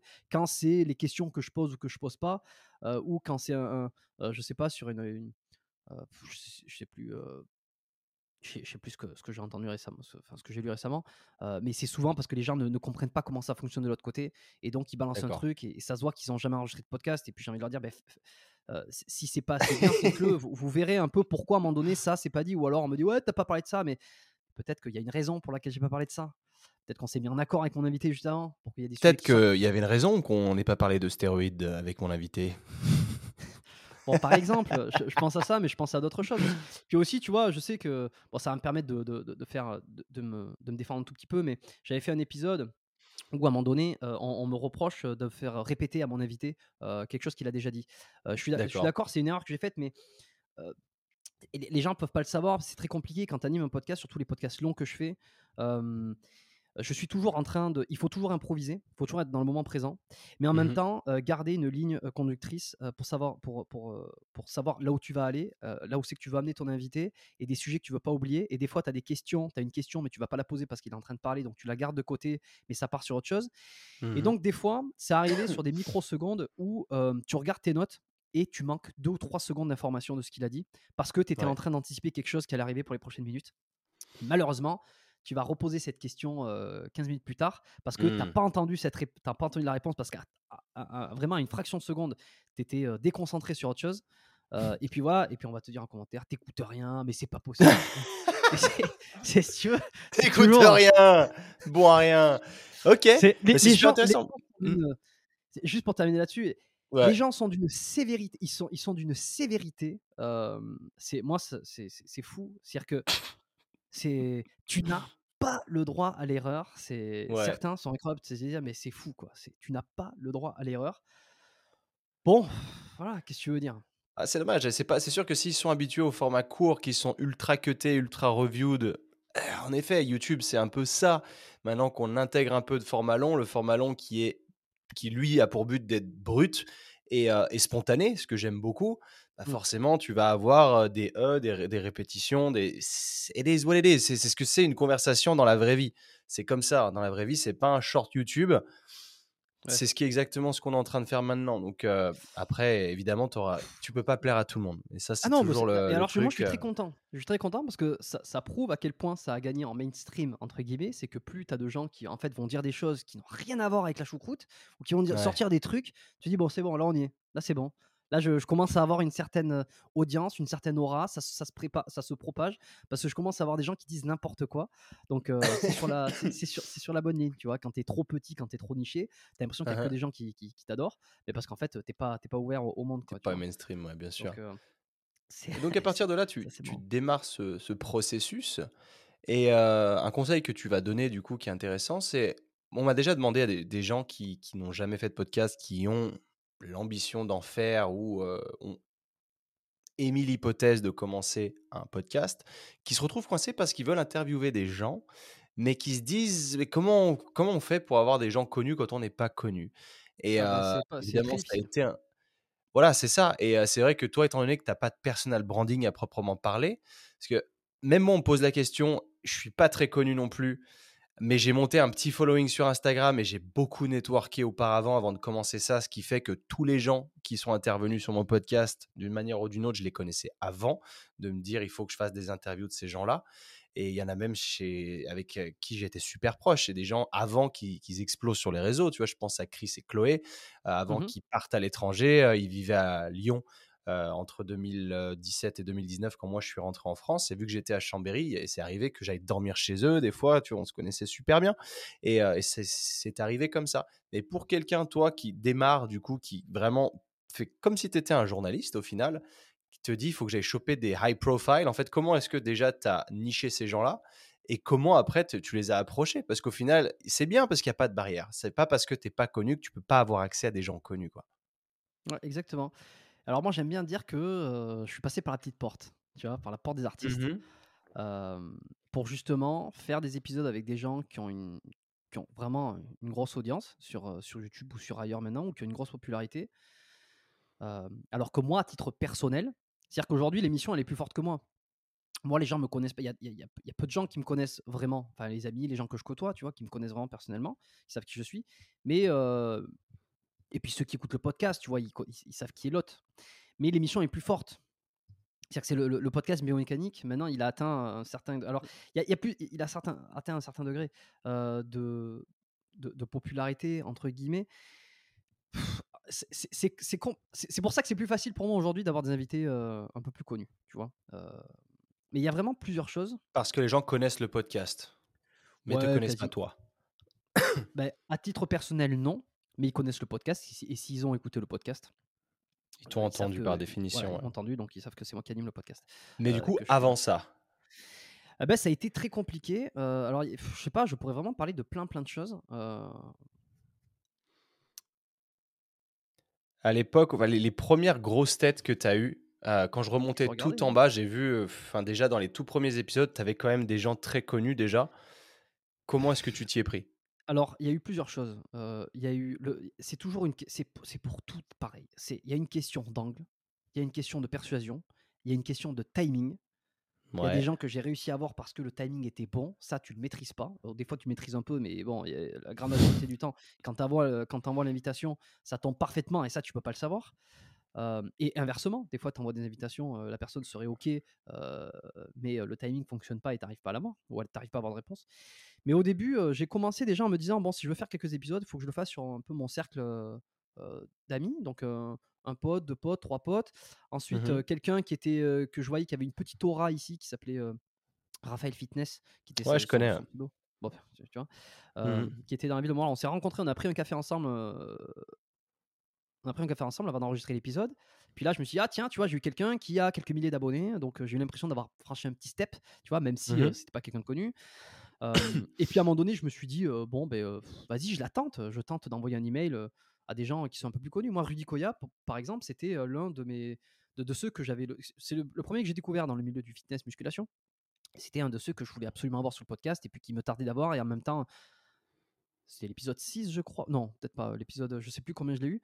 Euh, mais quand c'est arrivé, je me suis dit, putain, déjà, waouh, trop bien, tu vois? Et en fait, c'est une question d'angle. C'est parce que je pense que je l'ai présenté. Alors, c'est quelqu'un qui est accessible, déjà, faut, faut se le dire Ouais. euh, qui adore partager. Euh, il est passé dans plein plein de podcasts. Et j'ai- attendu un peu. Je me suis dit, attends, je peux pas lui envoyer, je peux pas l'inviter de suite. Attends, je suis personne, tout ça quand même, tu vois? Puis après, je me suis dit, bon, vas-y, je le tente. Euh, je lui ai présenté l'angle sous le, je lui ai présenté le podcast, l'émission sous, sous l'angle un peu de la santé, des blessures. Ce sont des choses dont on a abordé dans, notre premier épisode d'ailleurs. Euh, et puis depuis, j'en ai fait, j'ai euh, fait un autre épisode avec lui. Euh, et puis il a accepté. Et en fait, il y a plein de choses qui fait que tu peux avoir des gens connus. La qualité du message que tu envoies, l'émission, l'angle, avoir fait des choses, être capable de montrer ce que tu as fait auparavant. Mhm. Euh, Il y a, y a pendant, pendant toute une période de temps, lorsque j'écrivais à des, à des, lorsque j'envoyais des mails à des invités, euh, je prenais le soin de leur dire qui c'est qui était passé auparavant. Pour avoir de la. Ouais. C'est beaucoup de copywriting, hein, enfin, on va pas se cacher. Moi, tu Bien sais, sûr. pendant mes, mes premières années ici, avec les podcasts, avec tout, tout, tout ce que j'ai écouté, tout ce que j'ai regardé, euh, je me suis beaucoup intéressé au copywriting, au, au- au phénomène de la persuasion, de- du, du discours. Euh, alors, je n'avais pas jusqu'à dire de la manipulation, mais c'est pour faire référence au livre de, euh, de, de Cialdini, tu vois. Carnegie? Ah non, pas le même. Je crois que c'était How to Win Friends and Influence People. Alors, il y, avait lui, il y avait lui aussi, mais, euh, mais sur, celui qui m'a beaucoup euh, aidé à comprendre la psychologie de l'influence et de la persuasion, c'était euh, Cialdini, euh. Influence et Manipulation, qui aujourd'hui fait encore partie des bouquins préférés de tous les marketeurs. C'est un peu comme une institution, Je pas lu. dogme, qui est absolument génial et que, tu, que je te recommande à, Ok. à, à- à- à 300%. Euh, et, euh, et donc voilà, ce sont des emails euh, où tu essaies d'être persuasif et puis euh, des relances, des relances sans arrêt. Ce qui m'a beaucoup aidé aussi ces derni- cette dernière année peut-être ou ces derniers mois, c'est les contacts. De se faire des contacts permet ensuite euh, ben, d'avoir accès à des gens plus difficiles d'accès, tu vois. Je sais pas si si, si bah, j'ai déjà donné des- ces exemples-là, mais tu vois, quelqu'un comme Enzo Fukra m'a permis d'avoir euh, de rentrer en contact avec euh, Jean-Pascal bah, Jean-Pascal Lacoste, euh, qui est peut-être plus difficile, tu vois, de, difficile à contacter comme ça. Et, et Mhm. lui-même va peut-être mettre en Ouais, contact avec c'est- quelqu'un qui est je- beaucoup plus Je connu. m'étais posé, la- je m'étais posé la question d'ailleurs comment tu avais été sur Jean-Pascal. je suis tombé dessus tout à l'heure. Je fais putain, ok. Ouais, et d'autres, et d'autres comme ça. Donc le contact, le, le, le réseautage, on en parlait avec- sur l'épisode qu'on a fait euh, pour, pour Mhm. justement, est, est vraiment important. Alors moi j'ai fait du réseautage, euh, du réseautage en ligne. Euh, il faut, on, on va pas se le cacher aussi, la manière dont tu fais les épisodes et la longueur fait que tu connectes avec certains non, mais tu connectes plus facilement avec des gens, qui fait que tu gardes plus ou moins contact derrière et que tu peux avoir accès à d'autres personnes que eux connaissent. Mais, mais c'est vrai qu'aujourd'hui, je suis assez, je suis assez content. Des fois, quand je prends du recul, je me dis putain, c'est vrai que tu as eu quand même des, as, eu quand même des, des personnes qui sont vraiment, vraiment populaires, vraiment, vraiment difficiles d'accès. Tu vois, j'ai Mmh mis, mis, du temps à avoir Major Mouvement. et puis quand, quand j'ai décidé de, de, vouloir faire les démarches pour essayer de l'avoir, finalement, ça a été assez vite. J'ai été étonné, mais je pense que le timing était bon aussi. Ouais. Y a, y a, en fait, il y a plein, plein d'aspects sur lesquels on pourrait revenir sur comment tu fais pour avoir des gens. Mais le, plus important, c'est de faire, et c'est à partir du Covid, où du coup, moi j'ai arrêté les consultations pendant trois mois parce que ça a été les, les cliniques ont été fermées. C'est à partir de là que réellement j'ai décidé de partir sur un épisode par semaine. ok, juste Pour, pour, finir de boucler la boucle. Au début, c'était des épisodes un peu sporadiques. et puis, Covid, il y avait une toute petite audience, mais c'était léger. Moi, j'ai commencé, je faisais 100, 100 écoutes par mois. Ok. 100 écoutes par mois quand j'ai commencé. Et quand je voyais que ça montait 100, 200, j'étais là, ah, ça monte? Mais bon, quand je voyais les, les, gros podcasts, je me disais, mais comment je vais faire pour gagner en audience? Et en fait, j'ai toujours persévéré, j'ai toujours continué parce que j'ai toujours aimé ça. et puis, je suis un compétiteur né. Donc, si tu veux, j'ai la rage en soi. Et, voilà, et puis ça me permet d'avoir enregistré des épisodes, comme je te disais, avec Major Mouvement. Cette année, avec euh, Gundil, un épisode qui a le plus cartonné. Avec un, de mes meilleurs souvenirs, je suis obligé, même s'il ne fait pas l'unanimité, dans ses prises de position, notamment socio-politiques, c'est Stéphane Edouard. Quand j'ai fait un épisode avec lui, je euh, connais peut-être. mais tu as regardé, qui peut-être la personne, une des personnes les plus populaires et qui est pas dans le milieu fitness, parce qu'aujourd'hui je fais des, je fais, je vais aussi dans d'autres, dans d'autres d'autres secteurs, dans mes, dans mes thématiques.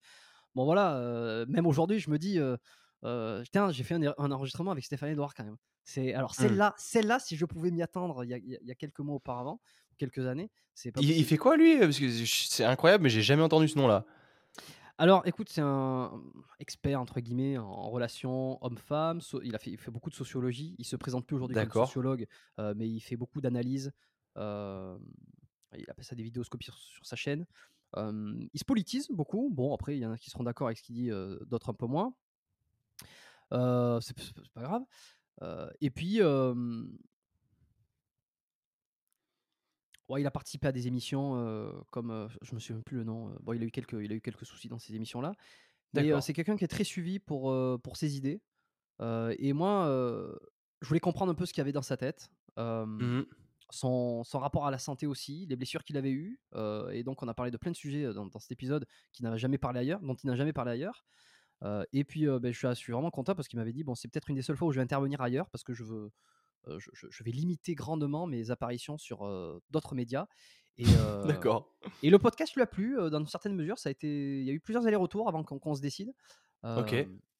Puis on a fait ce podcast qui a duré trois heures et qui, qui, qui, est, un carton, qui est un, carton.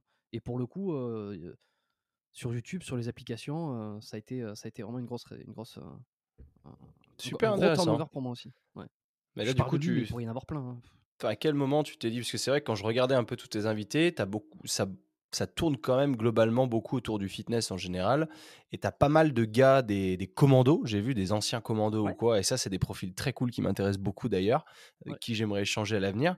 Et, euh, et, ça, je les ai pas écoutés en plus ces épisodes-là, mais ça parle plus fitness ou est-ce que tu avais déjà cet horizon de te dire je vais quand même commencer à changer un petit peu mes habitudes et à faire autre mmh. chose? Mmh. Au tout départ, comme je te disais, le mashup, c'était santé, euh, santé, thérapie liée avec le fitness, tu vois? Ouais. Et bon, en fait, tu fais vite le tour quand tu as, quand as eu, euh, quand as discuté avec plein. Enfin, tu as, fait vite le tour de comment prendre de la masse, comment éviter de les blessures, comment adapter son entraînement selon sa morphologie, ce genre de choses. Tu as un peu vite fait le tour euh, et tu commences à parler d'autres choses, un peu naturellement, tu vois? C'est normal, tu vas pas faire que des épisodes de 45 minutes. Enfin, en ce qui me concernait, c'était pas, pas ce que je voulais faire, des épisodes de 45 minutes où tu parles uniquement d'entraînement, tout ça. Il y en a qui le font très bien dans la préparation physique. Il y en a qui font très bien. Moi, c'est pas un cas, j'ai toujours voulu pop culturiser, pop culturiser mon, émission aussi. Je sais pas si ça se dit. et donc, donc c'est venu petit à petit. À un moment donné, je me suis dit, bah, tiens, tu vois, je parle. alors, mon, vraiment, mon cœur du sujet, et je pense c'est le, cœur de, l'audience qui suit depuis les, tout débuts, c'est quand même le fitness, fitness, bodybuilding, santé. Tu vois, c'est pour ça que on y revient très souvent sur des épisodes. Il y a aussi une stratégie. Hein, c'est une, une, stratégie de vouloir donner, de, de, vouloir faire des épisodes des fois qui, qui restent sur le cœur du sujet pour ramener un peu l'audience de gens qui me connaissent, pour pas non plus aller dans, tu vois, avoir fait un contenu, les gens sont, intéressés, puis tu vas complètement ailleurs et puis tous les gens délaissent. Mmh, mmh. Donc il y, a, y, a, tout un équilibre à atteindre. Et puis en fait, petit à petit, j'ai été chercher d'autres profils dans le sport, tu vois, mais je me suis toujours dit, il faut que ça reste dans la compréhension du corps, de soi, comment on fonctionne, pour être en meilleure santé, pour être plus performant pour, pour mieux comprendre, pour être plus fort mentalement, physiquement. Bon, je pense que c'est des thématiques qui reviennent énormément, tu vois, quand on veut s'élargir. Se, c'est ce que tu fais aussi dans une certaine manière, tu vois, biceps, mindset, on est dans ce truc-là. Mmh. Eric Flag aussi, tu vois, l'expansion du corps, de, comment il dit ça, euh, être, être fort mentalement, physiquement. Il y a ce truc-là, tu vois, de, vouloir se comprendre pour essayer. Mais moi, je, je, je voulais rester dans cette thématique-là tout en m'éloigner des fois, mais en restant un peu sur cette ligne conductrice donc de se découvrir, de s'apprendre, de, comprendre, tu vois, biomécanique, c'est la mécanique du vivant. Bon, moi mmh. j'aime bien aujourd'hui le traduire comme la mécanique de soi, comment on fonctionne, tu vois, la mécanique de l'humain. C'est pas vraiment ça, c'est, techniquement la biomécanique, c'est la mécanique du vivant avec les forces, les leviers, mmh on, est, on, est, sur de la physique, mais, mais j'aime bien moi le penser comme la mécanique de soi, tu vois? Donc comment on fonctionne? Mécanique, c'est comment ça fonctionne, donc mentalement, physiquement. Ok, ok. Ouais, donc ça laisse quand même place à, pas mal d'innovations, pas mal de changements c'est venu petit à petit, quoi. C'est vraiment, j'ai vraiment élargi mes sujets, élargi mes horizons petit à petit. Et puis je l'ai pas fait tout d'un coup comme ça. J'ai fait des tests. Ouais. Avec, et puis quand j'ai eu mes, mon, mon, premier invité sur, dans les forces spéciales ou dans le, dans le milieu des commandos, c'était c'était des sujets qui étaient très bon bah, quelle préparation physique comment on s'entraîne comment l'importance du muscle de la coordination dans le dans les forces spéciales qu'est-ce qu'on vous demande de mmh faire tu vois? Un épisode avec Alex French SAS qui cartonne qui a fait qui a cartonné qui cartonne encore aujourd'hui. Ça a été aussi beaucoup sur ça tu vois sur essayer de, sur les blessures tu vois blessures aussi comment on réagit face à une blessure lorsqu'on est en guerre tu vois quels sont les, les, gestes de secours à faire. Toujours cette lui j'aimerais bien l'avoir sur l'épisode sur le podcast. Ah bah assuré je, regarderai je le connais pas, j'ai regardé un petit peu ce qu'il faisait et ça m'a toujours botté. J'étais désolé, je t'ai coupé juste deux secondes. parce que j'ai toujours eu cette. au fond de moi, si j'étais pas parti à l'étranger, en fait, je voulais rentrer dans l'armée. Et je voulais rentrer dans tout ce qui était section commando, etc. Et je, donc, j'ai jamais su forcément si j'aurais eu le mental pour ou autre. Le physique, je pense que oui, mais le mental, je pense que c'est une grosse, grosse partie. Et moi, j'aimerais aller chercher justement le, le mental de ce genre de mec de mmh creuser, de comprendre comment il fonctionne parce que c'est incroyable. Le mieux que j'ai pu faire, c'était à l'époque où j'étais en Australie, il y avait des anciens commandos type Navy SEAL mais australiens qui avaient ouvert un business une fois qu'ils étaient devenus vétérans et qui te faisaient en fait l'équivalent des tests d'entrée si tu veux des commandos sur 24 heures, sur 48 heures et j'étais allé dans le stage de 24 heures et j'avais vraiment subi ma race, mais j'étais un des mmh. seuls à l'avoir terminé. Tu vois, j'étais content. Je me suis dit, bah peut-être que ça aurait pu payer. Mais de toute façon, déjà dans tous les cas, il fallait se raser la tête, et moi c'était compliqué rien que pour ça. Donc paye ta princesse. Mais en tout cas, je serais très curieux de voir ce que ces mecs-là ont dans la tête justement, parce que j'ai beaucoup de respect pour ces gars-là. Ouais. Ils sont capables de grandes choses. C'est vrai que j'ai fait pas mal d'épisodes sur les unités d'élite. J'en ai enregistré un euh, hier d'ailleurs, qui sortira très ah probablement après celui qu'on a fait. Euh, qu'on a fait pour, pour biomécanique. Euh, sur justement le, le, monde un peu des forces spéciales et le, un peu qu'est-ce que, qu'est-ce que ça Génial. dans des commandos marines.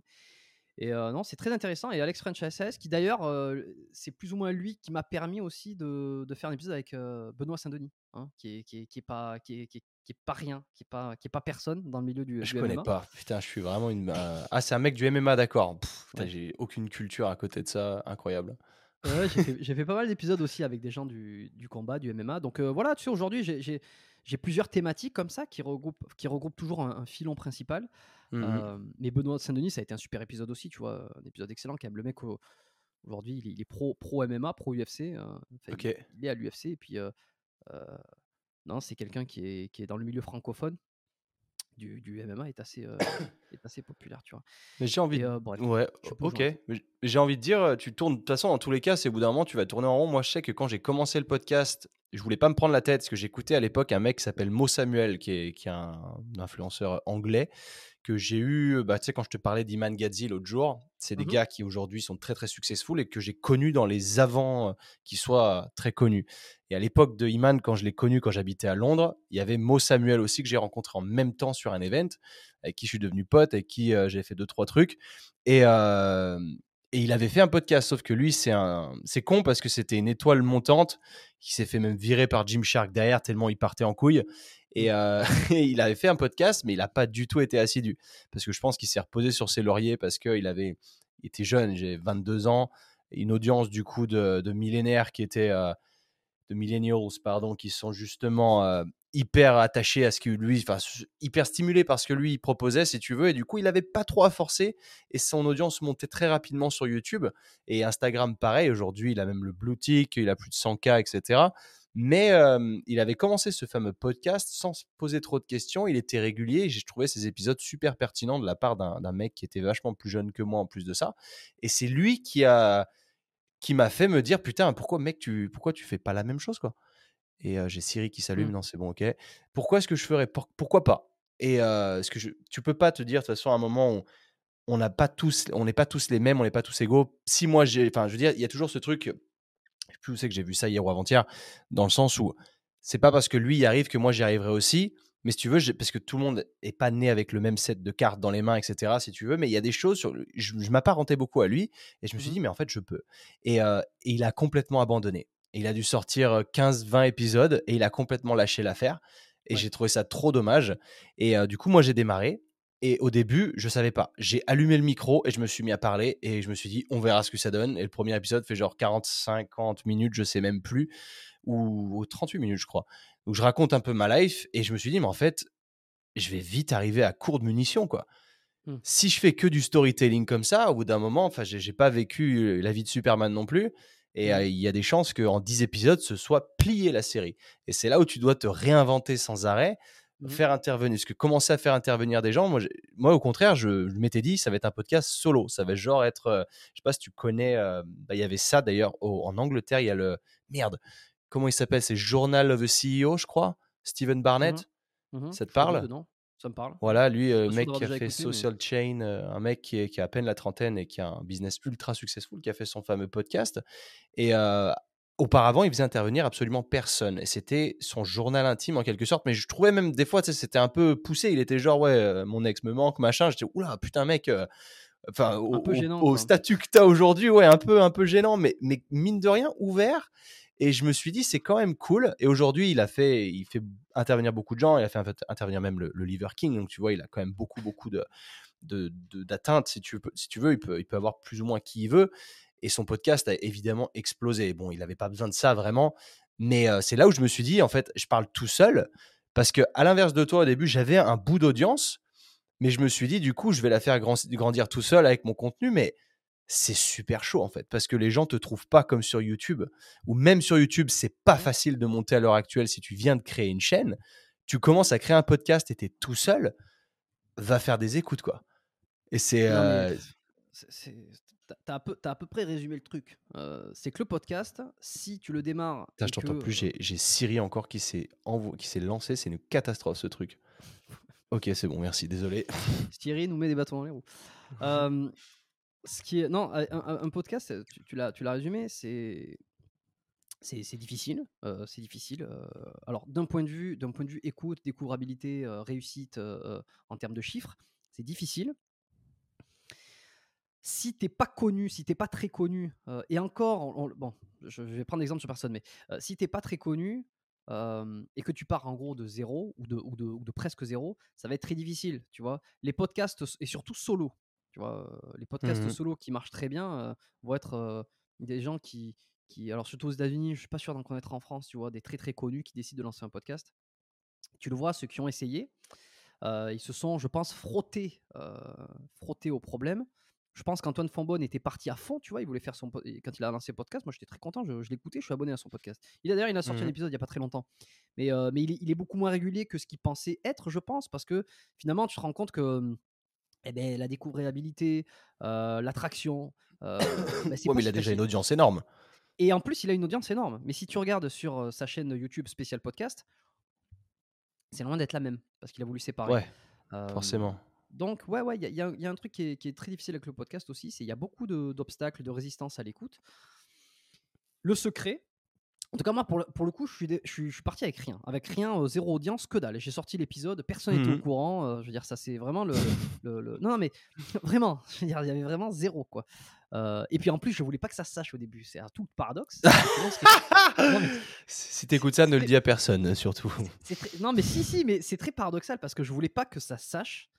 Mais en même temps, en fait, je voulais que ça se sache par des gens que je, que je ne connais pas, tu vois, ou que ça ouais, je vois. de manière indépendante de moi, tu vois, qu'on puisse pas euh, me juger, euh, euh, qu'on juge quelqu'un qui est un inconnu qui fait quelque chose sur la toile, tu vois. Alors des, fois, mmh, mmh, mmh. j'entends des gens qui me, qui me disent, oh mais moi le podcast je le fais parce que c'est juste pour moi. Dire oui, bon, tu, tu tromperas qui tu veux, mais pas moi. Je sais ce que c'est. Je suis passé par le processus. Je sais ce que c'est que de dire je veux, je, je, le fais pour moi, mais tu le mets en public, c'est que tu as quand même au fond que ça marche. Mais en même temps, comme ça marche pas, tu veux pas que ça se sache.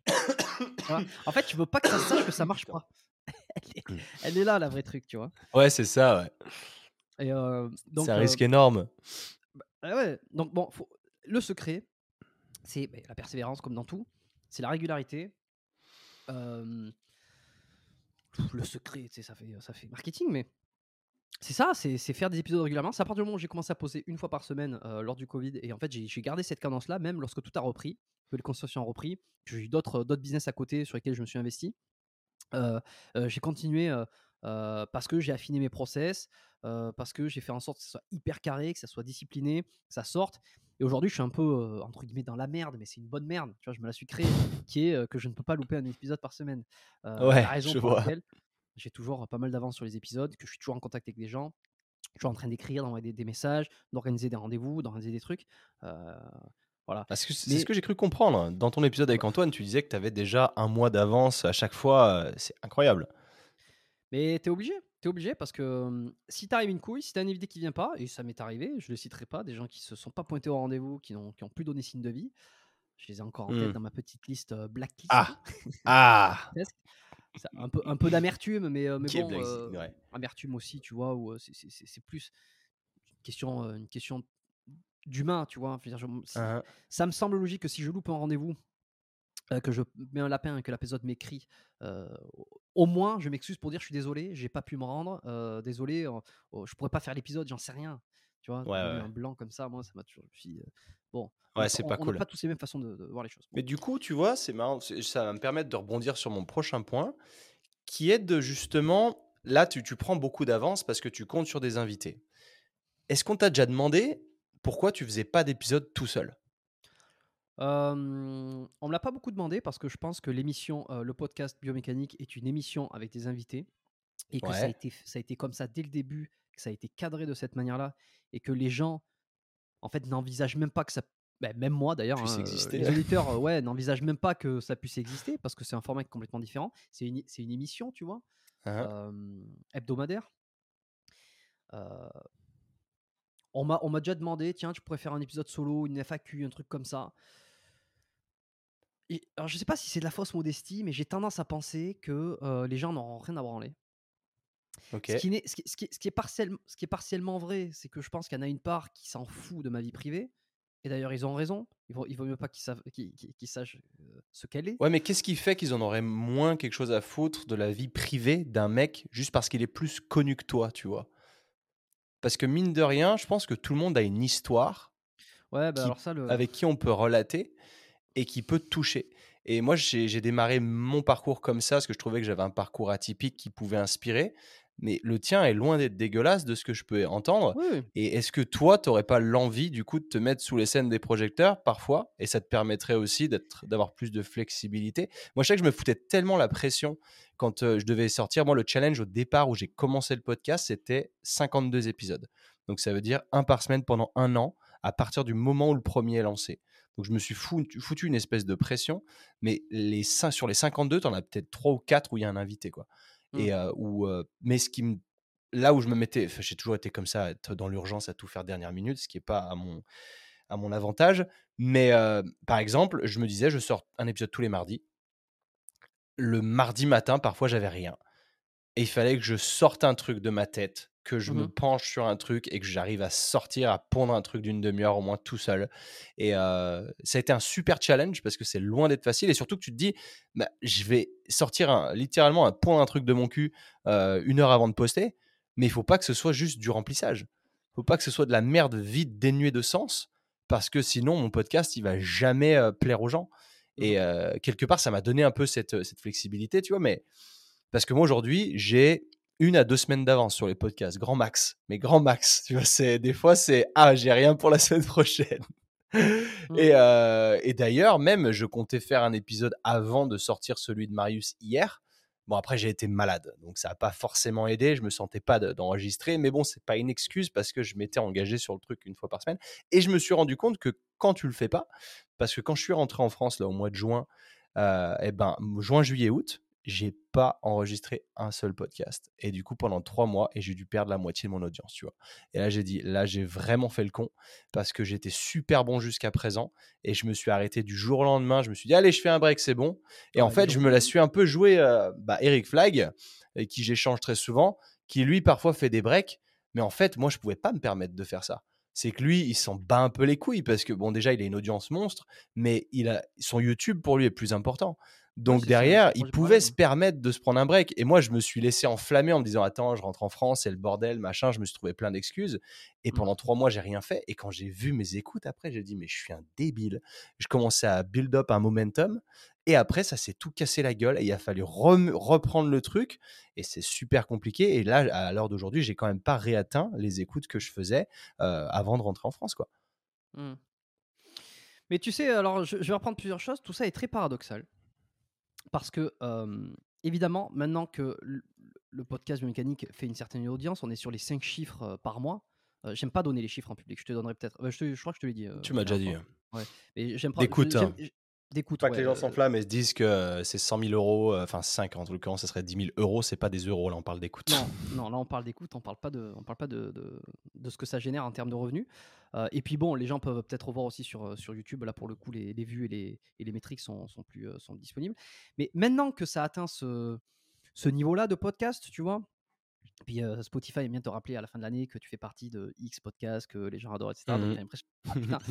Euh, là, peut-être qu'effectivement, des gens seraient intéressés par, ce que j'ai à dire sur mon parcours, sur j'en sais rien, ma vision de ceci, cela. Et puis bon, je la transmets de manière goutte à goutte aussi sur le podcast et que sur plus de 150 épisodes, les gens qui ont écouté beaucoup, beaucoup de, d'épisodes aujourd'hui, ils voient un petit peu là où je veux en venir. Il, il- y a plein de choses que je raconte aussi, tu vois. ça- Il y, a, une- il y a une infusion de ma personnalité de mes idées qui se transmettent dans ces, dans, dans- ces émissions. Je ne suis pas journaliste à être purement objectif tout le temps, évidemment. Euh, mais là, évidemment que peut-être que les gens pourraient être intéressés par ce que j'ai à dire parce que le podcast a pris une aura, donc il y a une certaine visibilité et la personne qui l'anime, ah bah tiens, c'est intéressant. Euh, néanmoins, au début, pas du tout, tu vois. Et pourtant, j'ai pas, c'est- c'est- c'est- mon- mon- ma personnalité ou qui je suis n'a pas vraiment, n'a pas vraiment évolué.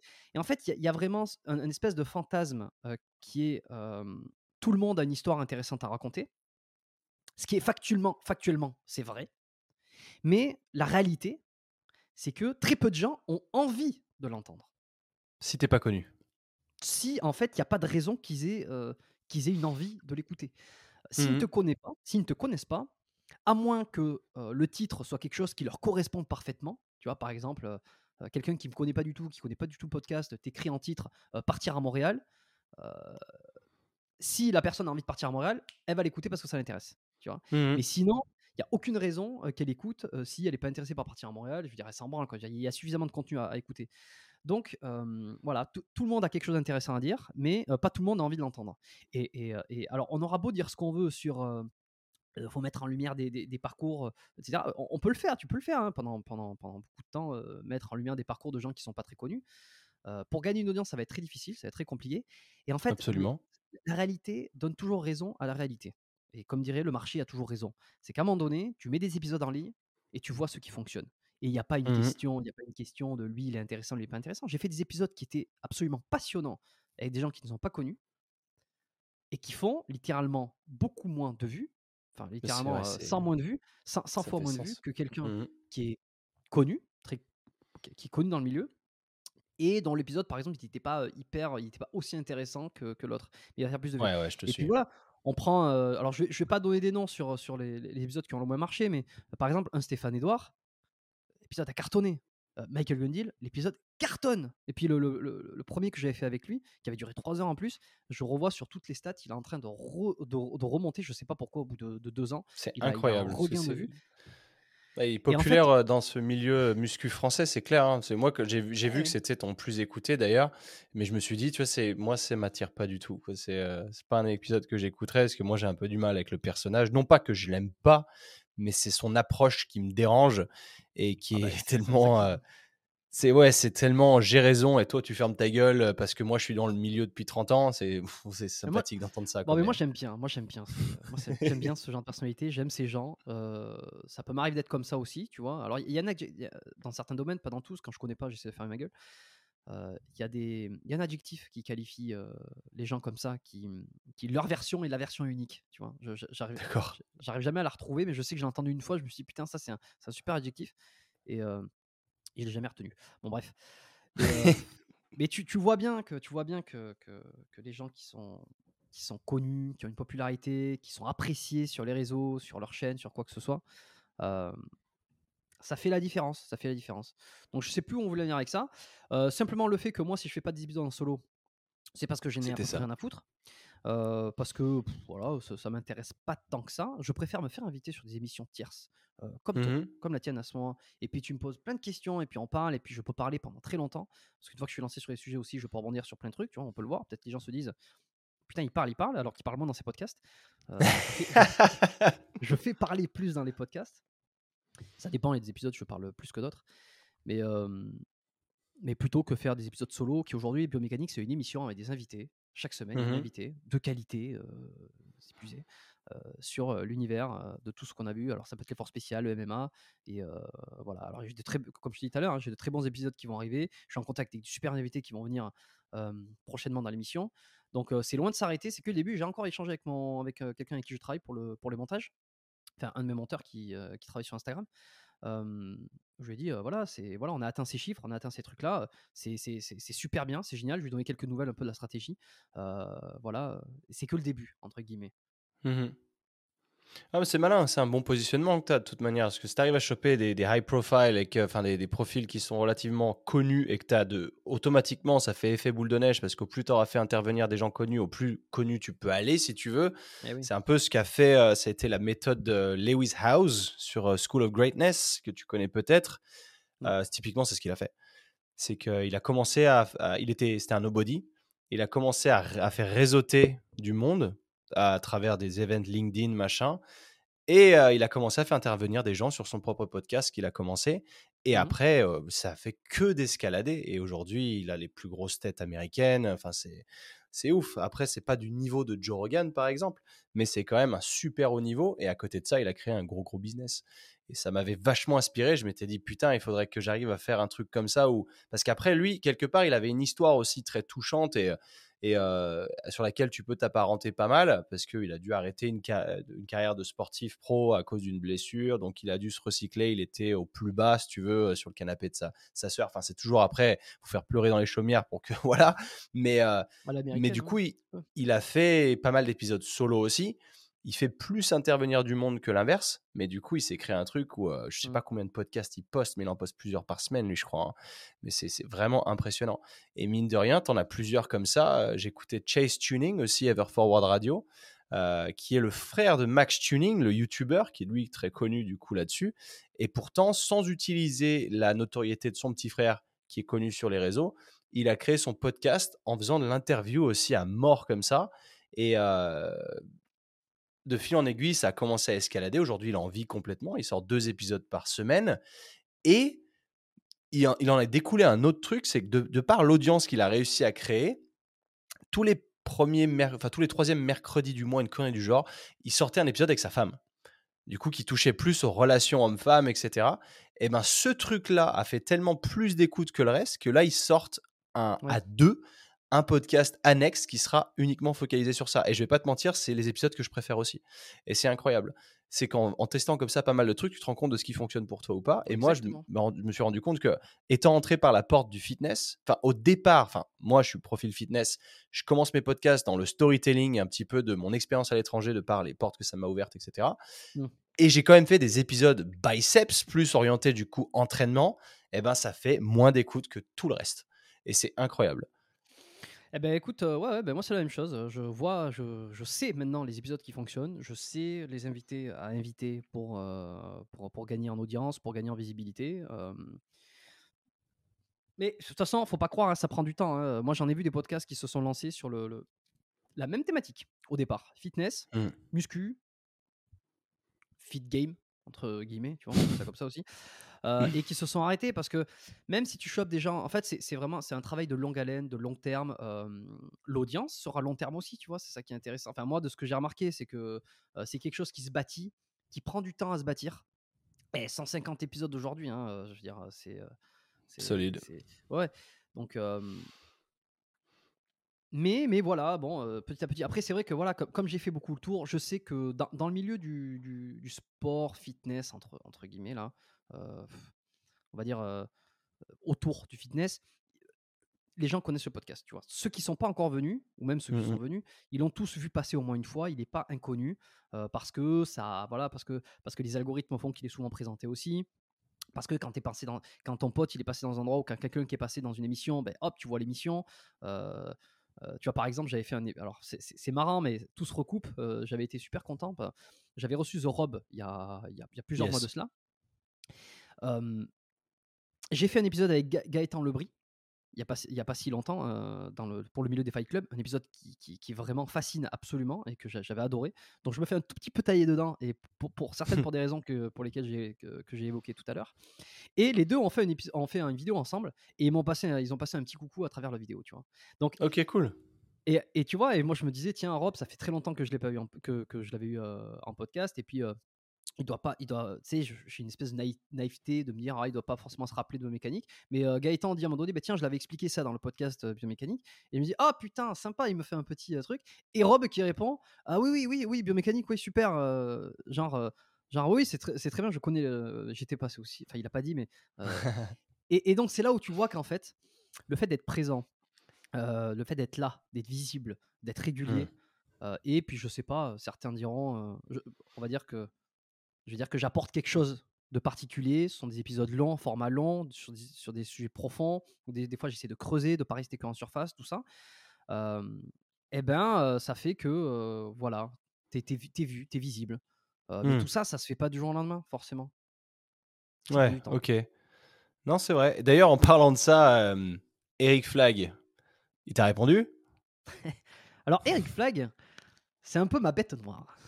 Parce que j'ai. En écoutant celui avec Antoine tout à l'heure, ce que j'ai cru comprendre, c'est que tu t'arrivais pas à le joindre. Non, Eric Flack, c'est un peu ma bête noire, mais pas dans le sens euh, c'est mon ennemi, tu vois. C'est euh, la personne qui aujourd'hui, je ne comprends pas pourquoi je n'arrive pas à rentrer en contact avec elle. Alors, à un moment Ouais, donné, c'est génial parce que Eric écoute Biceps et Mindset, donc euh, y a potentiellement, il tombera sur cet épisode. mais il, il se trouve que en fait, il y, a- il y a deux parties de moi. Il y a une partie qui, qui est persévérant avec les invités que j'ai pas encore eu et que j'ai envie de recevoir, et il y a une autre partie qui est patient et qui est pas lourd. Ouais. Et alors j'essaie de jongler entre les deux. Euh, C'est-à-dire que je reviens régulièrement sur des invitations, je relance des gens. Il y a des gens avec qui j'ai beaucoup discuté, qui ont été d'accord, et puis, et puis finalement qui répondent plus, alors je les relance.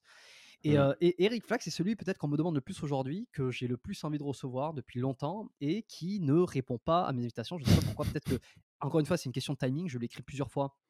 J'ai essayé de passer par différents canaux. Euh, Ok. Et, et non, et, et alors, il m'a envoyé un message il n'y a pas si longtemps parce que euh, j'avais repartagé une story dans laquelle il était aussi, sur, c'était sur des classements Spotify. Et puis il m'avait envoyé un petit message vocal, en, en- en- en plus un message super sympa de, de encouragement, félicitations, parce qu'il voyait que mon podcast était, là régulièrement. Et donc voilà, c'était. Et, euh, et je sais très bien qu'il a rien contre moi. À un moment donné, je me suis dit, putain, mais comment ça se fait que le mec ne réponde pas? Est-ce qu'il a quelque chose contre mon podcast? Est-ce qu'il veut pas? Parce que là, il juste à répondre non, je suis pas intéressé, non, j'ai pas le temps. Alors, alors après, peut-être qu'il voit pas les messages, tu vois. Je Mais, sais euh, pas du tout, mais bon, je peux lui envoyer un petit message. Après, s'il écoute le podcast, il saura après euh, que tu l'attends fermement. Mais c'est un, mec super. De toute façon, il est, lui, c'est, j'ai rarement vu quelqu'un d'aussi authentique à travers les réseaux sociaux et la vie réelle. Ouais. Parce que j'ai eu la chance, euh, c'était qu'au mois de novembre, je crois que je suis, euh, vu qu'on habite pas très loin, je suis allé dormir chez lui un jour et on a, on a bien déconné, on a beaucoup discuté. C'est un super gars. Mais ça se voit. Et euh, c'est un sacré bosseur aussi. Et euh, lui, c'est, c'est un oiseau de nuit où il bosse la nuit euh, tard.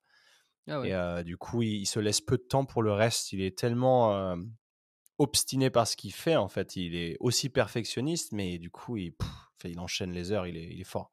Il est très fort. Mais j'en doute, j'en doute pas parce que ça fait très longtemps que je l'ai dans le viseur comme ça où je regarde beaucoup ce qu'il fait sur YouTube, sur Insta, tout ça. Moi j'aime bien aussi. Alors parce que j'aime ce qu'il fait, parce que il y a des choses que, qui m'inspirent grandement. Euh, mais en même temps, tu vois, je, je le suis pour savoir à quel moment je vais pouvoir l'intercepter, tu vois, dans son, Ouais, dans son ok. emploi du temps pour l'inviter. Et euh, oui, je lui ai envoyé plusieurs mails, tout ça, il n'avait pas répondu. Mais je pense aussi que, tu vois, mon ego me ferait dire, oh l'enfoiré, euh, il répond pas. euh, alors que je l'ai vu passer sur d'autres émissions, je me suis dit, ok, très bien. Il y, a- y quelque chose contre moi spécifiquement ou, ou quoi? Pourquoi tu veux pas venir? Je te vois passer sur d'autres émissions qui ont. Et puis, et puis non, tu me réponds pas. Et, et après, mon, mon côté rationnel, parce que je sais finalement comment fonctionnent les gens. Attends, ça- avec le nombre d'invités, je, je commence à comprendre un peu le fonctionnement, surtout de ceux qui ont une certaine visibilité sur les réseau. C'est que les demandes sont hyper nombreuses, les Mhm. sollicitations euh, sont quasi quotidiennes. Donc, je sais très bien que mon mail, ça se trouve, il n'a pas vu. Ça se trouve, il a oublié. Ça se trouve, il s'est dit qu'il reviendra et puis il a oublié d'y revenir. Ça se trouve, il n'était pas intéressé sur le moment. Ça se trouve, il n'a pas eu le temps de voir le, ce, qui- ce que c'était exactement. Il y a plein de raisons qui font qu'il n'a pas répondu. Donc, c'est pour ça que je suis jamais inquiet. Et quand on me dit, ah, t'as pas eu ci, t'as pas eu ça. Oui, vous inquiétez pas, ça viendra. Ça viendra. Possible. S'il écoute ce message, Eric, si t'es par là, voilà. Si, si you know what to do. mais, euh, mais bon. Ouais. Euh, ok, écoute, jumper sur, sur un autre sujet qui est. Enfin, c'est c'est un peu le même sujet, mais dans le sens où tu es ostéo, tu fais de, intervenir des gens dans le milieu du fitness, etc., la préparation sportive, physique. Euh, tu as eu Didier Rice en, en l'occurrence, à qui je pense, parce que je connais très bien. Qui ça? Tout, Didier Rice, comme il Oui, le Didier dit lui-même. euh, ouais. Didier Rice, ouais. Rice.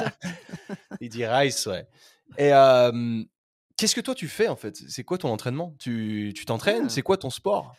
Ouais, ouais, ouais. Bah alors ça, je, je, le- je- je distille ce genre d'informations au, au cours de- des épisodes de podcast que je fais en fonction des invités souvent. Euh, c'est c'est pas secret. Oui, oui, je m'entraîne. Moi, je- je- j'essaie de me tenir en forme, entre guillemets.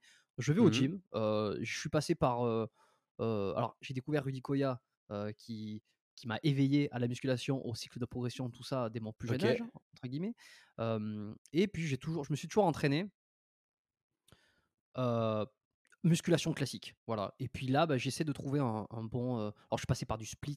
On a discuté sur notre podcast. Ah bah sais voilà, entraînement hybride. Vous avez passé sur un, un full body, monsieur, Ah bah, avec du conditionnement physique pour vous réveiller un petit peu. Alors, du, conditionnement physique, j'en fais un petit peu, mais je le fais sur des séances à part, comme, euh, comme par exemple du rameur, euh, enfin sur des séances cardio, tu vois. Euh. Parce que après une séance de muscu, je me sens pas de faire du cardio. J'ai tout donné en général, ou j'ai du mal à mettre tout dans une même séance, mais bon, Peut-être que ça changera. Euh, mais sinon, voilà, je m'entraîne, j'essaie d'aller euh, au sport, euh, de faire, travailler tout le corps en musculation. Donc des fois je cycle, des fois je cycle pas. Je prends un peu en, considération ce que me disent certains invités sur des techniques, tu vois. J'ai testé l'entraînement un peu à la gun deal, entre guillemets, aller pousser les séries sans forcément les compter. J'ai fait beaucoup de cycles de progression. j'ai mis en place des cycles de progression. Euh, j'ai testé le split, le half body. Alors, je suis revenu sur du half body en ce moment parce que, en termes de temps, je suis un peu ric-rac et j'essaie de, j'essaie de bien faire les choses. Et puis, j'ai j'ai Ok. voulu mettre un peu de cardio aussi sur des séances cardio. Voilà un peu. Il n'y a rien de magique. hein. Mhm. Faut juste que ça te fasse kiffer, quoi, c'est tout. Moi, ça me fait kiffer. Tant que je garde une bonne shape, euh, que j'ai l'impression de progresser, de m'améliorer, euh, que je suis en forme, je me sens bien. Et puis, c'est une putain de soupape de décompression. quand même. Ça, c'est, je pense qu'on on oublie de le dire aussi. Euh, c'est que, hormis, euh, hormis la peur de perdre de la masse musculaire, tu vois, il y a aussi ce truc ah, si je vais pas m'entraîner, je commence à perdre. Tu, vois, tu sais que c'est pas vrai, mais tu as quand même ton, ton inconscient dans le cerveau qui te fait dire ah, va t'entraîner quand même, on sait jamais. Vaut, vaut mieux que tu sollicites ton muscle, encore une fois, on sait jamais. Tu vois vaut mieux, vaut mieux, ouais. donc il y a tout ça, c'est sûr. Euh, Il y a la shape, il y, a- il y a ce que tu rends, euh, il y, y a quoi tu ressembles, l'apparence. miroir, qui- bien qui- sûr. Qui, qui est vraiment important, évidemment. Et puis il y a, il y a le côté euh, psychologique. Est-ce que ça te fait du bien, tu vois, quand tu as passé une journée que tu as travaillé, quand tu as enregistré un podcast de 2 heures, 3 heures, et qu'ensuite tu vas t'entraîner? Il y a ce côté aussi où tu oublies. C'est soupape, décompression, transition, tout ça, quoi. Mhm.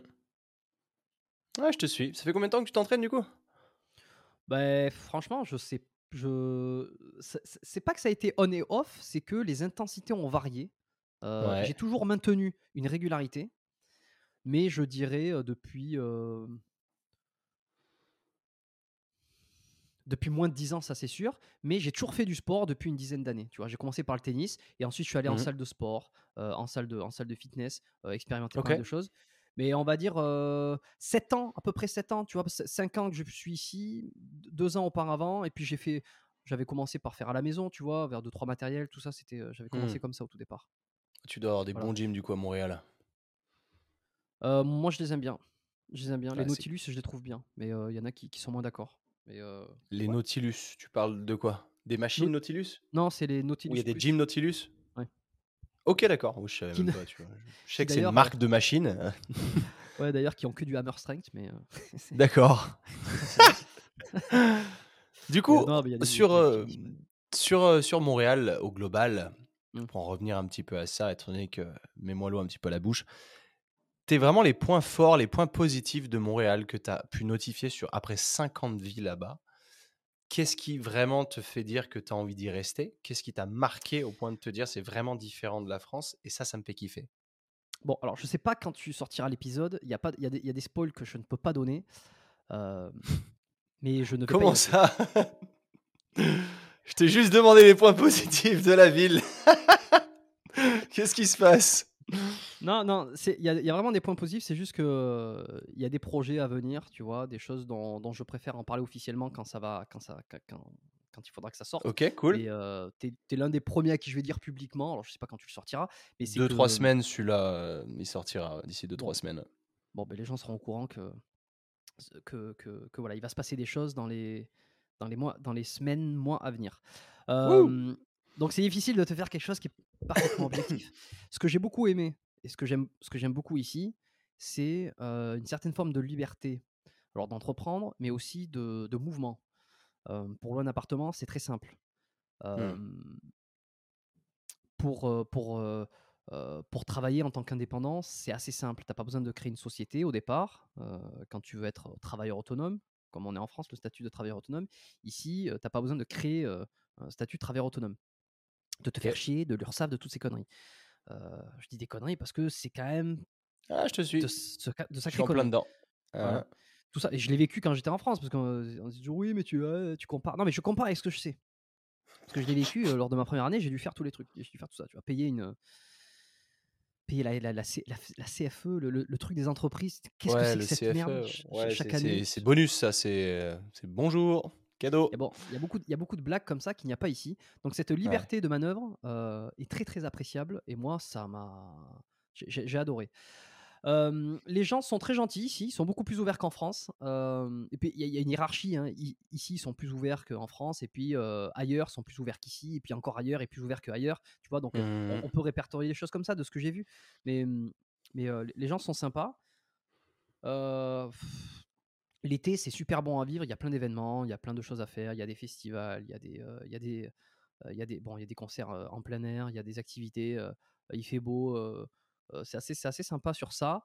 Euh, les salaires, j'en sais rien parce que moi je suis pas salarié, je travaille à mon compte, mais euh, je dirais que peut-être que c'est plus facile. Moi, ça a été- dans mon métier, tu vois, j'essaie de parler de ce que je sais. Dans mon métier, dans mon Mhm. secteur d'activité, ça a été plus simple. J'ai l'impression de gagner ma vie parce que il y a, il y a des cliniques ici. Tu peux faci- plus facilement te faire une place. Euh, ça va un peu plus vite. tu as des opportunités un peu plus. Euh, après, tu es dans une grande ville, donc c'est toujours difficile de comparer une grande ville étrangère avec une petite ville en France. Tu vois, c'est peut-être pas, Bien on sûr. compare peut-être pas les mêmes choses. On, on compare pas des, des torchons et des, des serviettes, comme on dit. Donc, euh, je veux pas dire l'un est mieux que l'autre. Mais bon, de ce que j'ai vécu, moi, voilà comment je l'ai ressenti. Euh, Les Québécoises.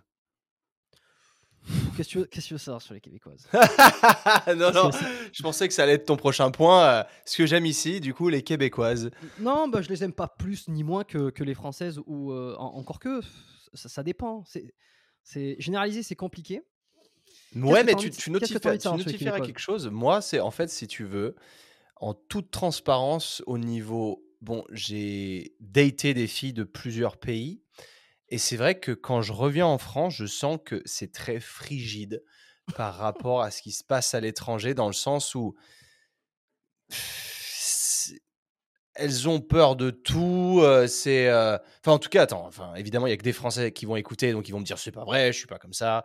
Mais enfin, moi, Oui. j'ai trouvé qu'il y avait plus. Tu vois, quand j'étais en Espagne, il y a moins de, on se, on se prend pas la tête. Tu vois, c'est, c'est cool. Ok, on voit si ça marche. on- Il y a pas de, il y a trop. De... Enfin, en, en France, je trouve il y a trop de complications pour rien. Il y a trop de drama oui, trop vite. Et oui. ça, je, je l'ai remarqué beaucoup, beaucoup de fois et ça m'a insupporté. Et je me suis dit, en fait, moi, je ne me vois absolument pas avec une Française. Aujourd'hui, je suis célibataire. J'étais avec une Espagnole pendant un an. C'était cool. Mais une Française, je, je ne peux pas, en fait, après ce que j'ai vécu. Et c'est en- au Québec, de, de les gens, d'après les gens que je connais, les Français qui y sont installés et qui sont en plus en couple, donc qui n'ont même pas vraiment ces- cette expérience avec les locales, si tu veux, me disent quand même que c'est vachement plus ouvert, qu'elles sont cool, etc. Moi, je suis curieux de voir. Déjà, moi, leur accent me fascine. Tu vois, il y a, y a un exemple tout bête, euh, une nana euh, qui s'appelle. Comment elle s'appelle? J'aimerais bien la voir sur le podcast d'ailleurs. Elle s'appelle Kat Bastien. C'était euh, l'ex de Marc Fit. Euh, tu vois qui c'est Marc Fit peut-être euh, dans le... Ouais. Ouais, voilà. On était tous des fanboys de Marc. Et, et du coup, elle, je la suis. Et elle a un compte anglais et un compte français. Et en fait, elle parle français québécois. Et en fait, j'adore juste l'écouter. Et, euh, et en plus, oui, c'est une oui. nana entrepreneuse, tout ça. Et je, je trouve ça trop cool. Mais je l'ai écouté dans un podcast, qu'elle a un podcast aussi où du coup ils discutent relations et, c'est là où je me suis dit oh putain en fait ça n'a rien à voir avec nous quoi. La meuf était dans une relation de 10 ans elle est déjà avec un autre mec. Enfin c'est j'ai fait waouh quoi. Et c'est normal tu vois c'est ok il n'y a pas de contrat euh, c'est beaucoup plus on passe vite d'une chose à l'autre. Il y a moins j'ai l'impression cette attache je sais pas mais tout, tout comme j'ai compris que c'était plutôt la, la mentalité nord-américaine dans le sens où c'est difficile de se faire des amis locaux des vrais amis de rentrer vraiment dans ce cercle Mais proche ça, ça, j'ai réfléchi il n'y a pas si longtemps. Je pense que c'est ouais pas une spécificité d'ici, c'est une spécificité de, de beaucoup d'endroits.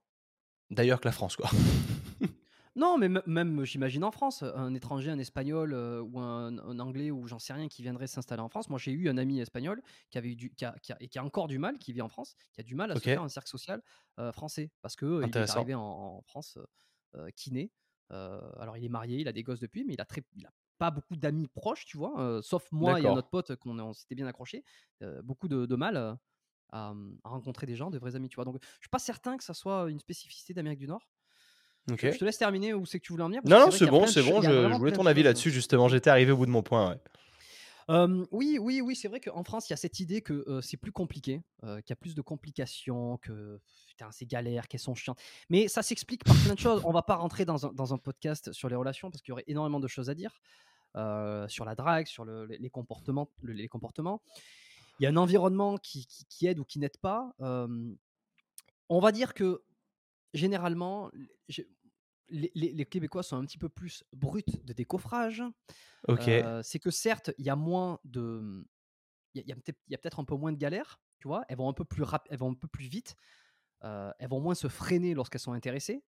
Euh, alors, il y, a une sacrée, il y a un sacré mythe sur les Québécoises draguent. Ce ne sont pas les mecs qui draguent, ce sont les Québécois qui, qui draguent. Et alors, il y a le, le- le français moyen, euh, que, dont je faisais partie, euh, pensait qu'en arrivant, il suffisait de se présenter n'importe où, d'aller rester, rester sur un banc euh, dans, dans- dans un parc ou alors juste te- se mettre à un comptoir dans un bar pour se faire draguer. Parce que c'était ce qui se disait, c'est ce que j'entendais, c'est ce que beaucoup ont entendu. Ok. En fait, c'est les- tu, tu vas dans un bar et c'est les filles qui viennent vers toi.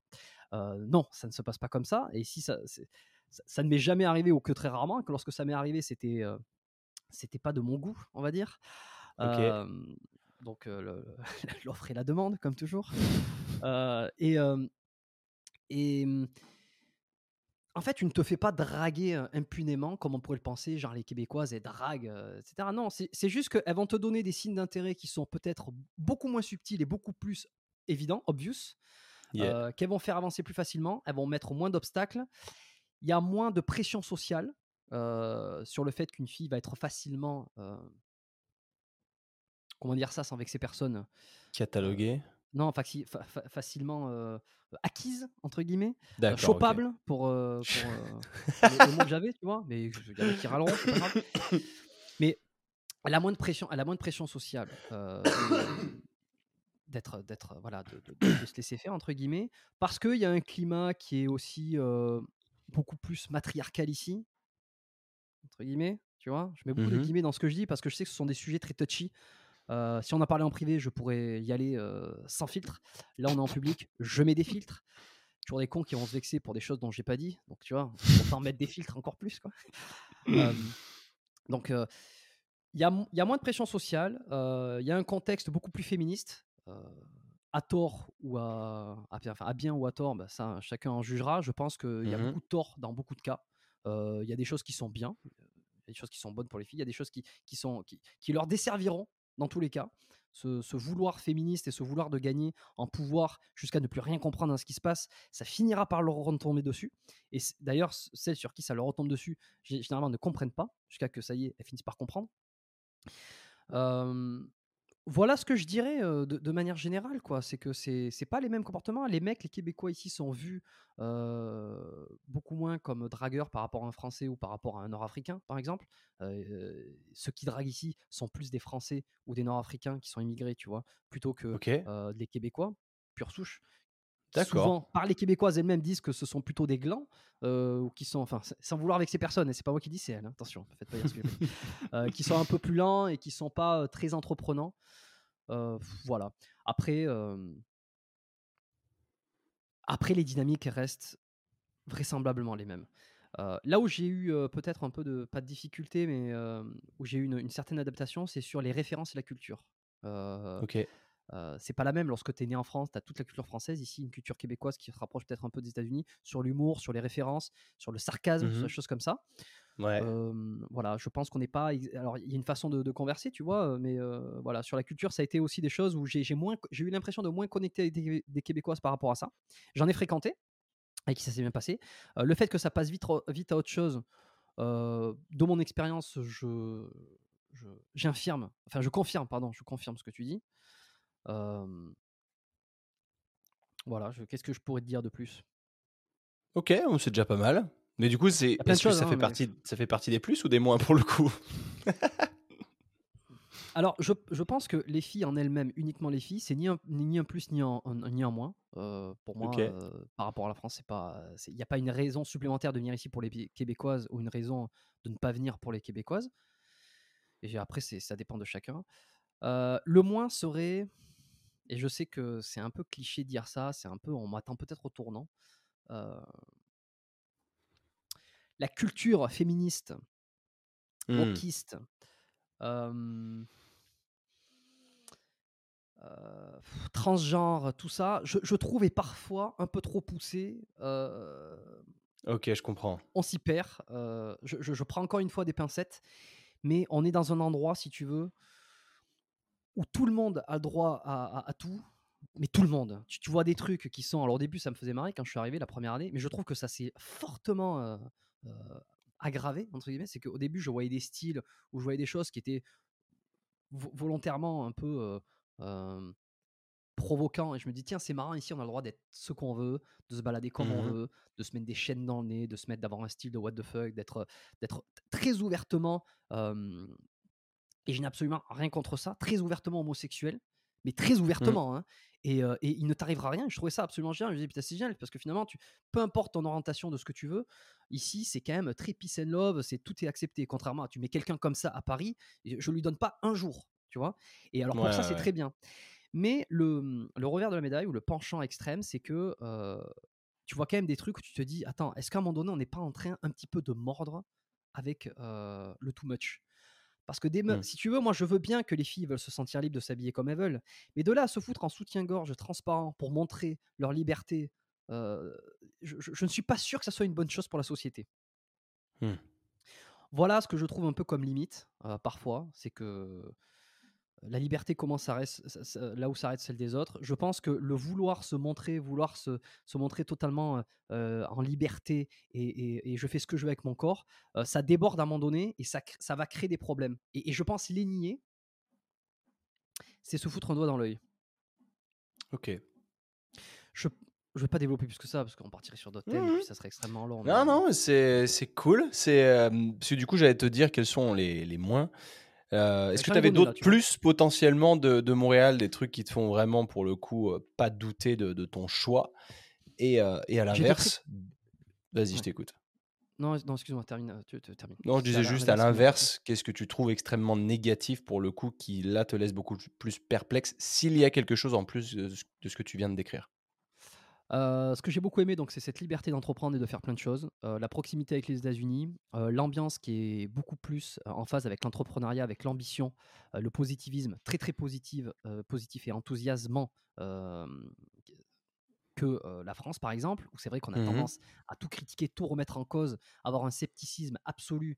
Euh, c'est toujours, euh, bon, j'en ai parlé, je sais plus dans quel épisode, mais c'est ça, c'est qu'on est tellement sceptique en France, tellement négatif, qu'en fait, on, on se, on évite pas mal de menaces, mais finalement, on fait pas grand-chose.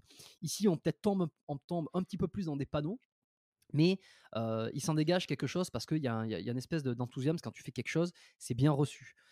On va Hmm. dire, tu vois, un peu plus à l'américaine. Ça, j'ai beaucoup aimé. J'ai beaucoup aimé euh, les gens ici. j'ai- beaucoup apprécié tout ça. Euh, les gens aussi. J'ai eu, eu des amis québécois. Enfin, J'ai des amis québécois euh, super sympas. J'ai rencontré des gens. euh, Il y, a- il y a une bonne dynamique. C'est une ville qui est grande, mais pas trop non plus. Tu vois, donc euh, on a l'impression d'être dans un, dans un New York en miniature. Ok. Euh, moi, j'aime beaucoup les buildings, tout ça, donc je vis au centre-ville, je suis très content euh, jusque-là. Et euh, c'est vrai que ça a une sorte de. C'est un truc qui te, qui te pousse un peu, tu vois? Bon, j'aime bien cette ambiance-là. Voilà.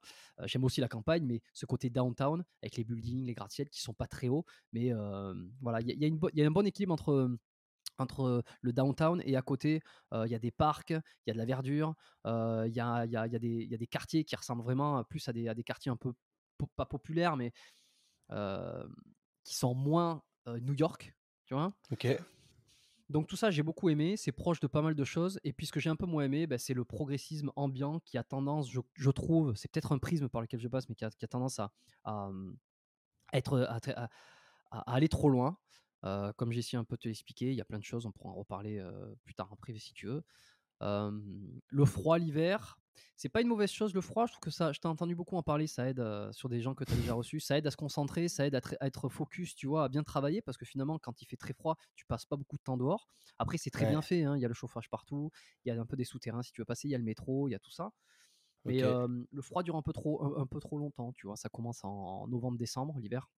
Ça se termine en avril, tu vois, où il y a de la neige. Donc là, dehors, là, c'est plein de neige. Ouais, bah, cette année, c'est pas ouf. Donc, il y a un petit peu de neige. Franchement, toutes les routes sont quasiment toutes déneigées. Il a neigé la semaine dernière, mais il y a beaucoup a fondu. Il doit faire autour Ok. de. euh, Ouais, moins 20. Non, non, non, non, il fait moins 10 aujourd'hui. Non, mais moins 10, tu vois, et ressenti moins 14, je pense. Euh, c'est considéré comme vraiment une journée froide.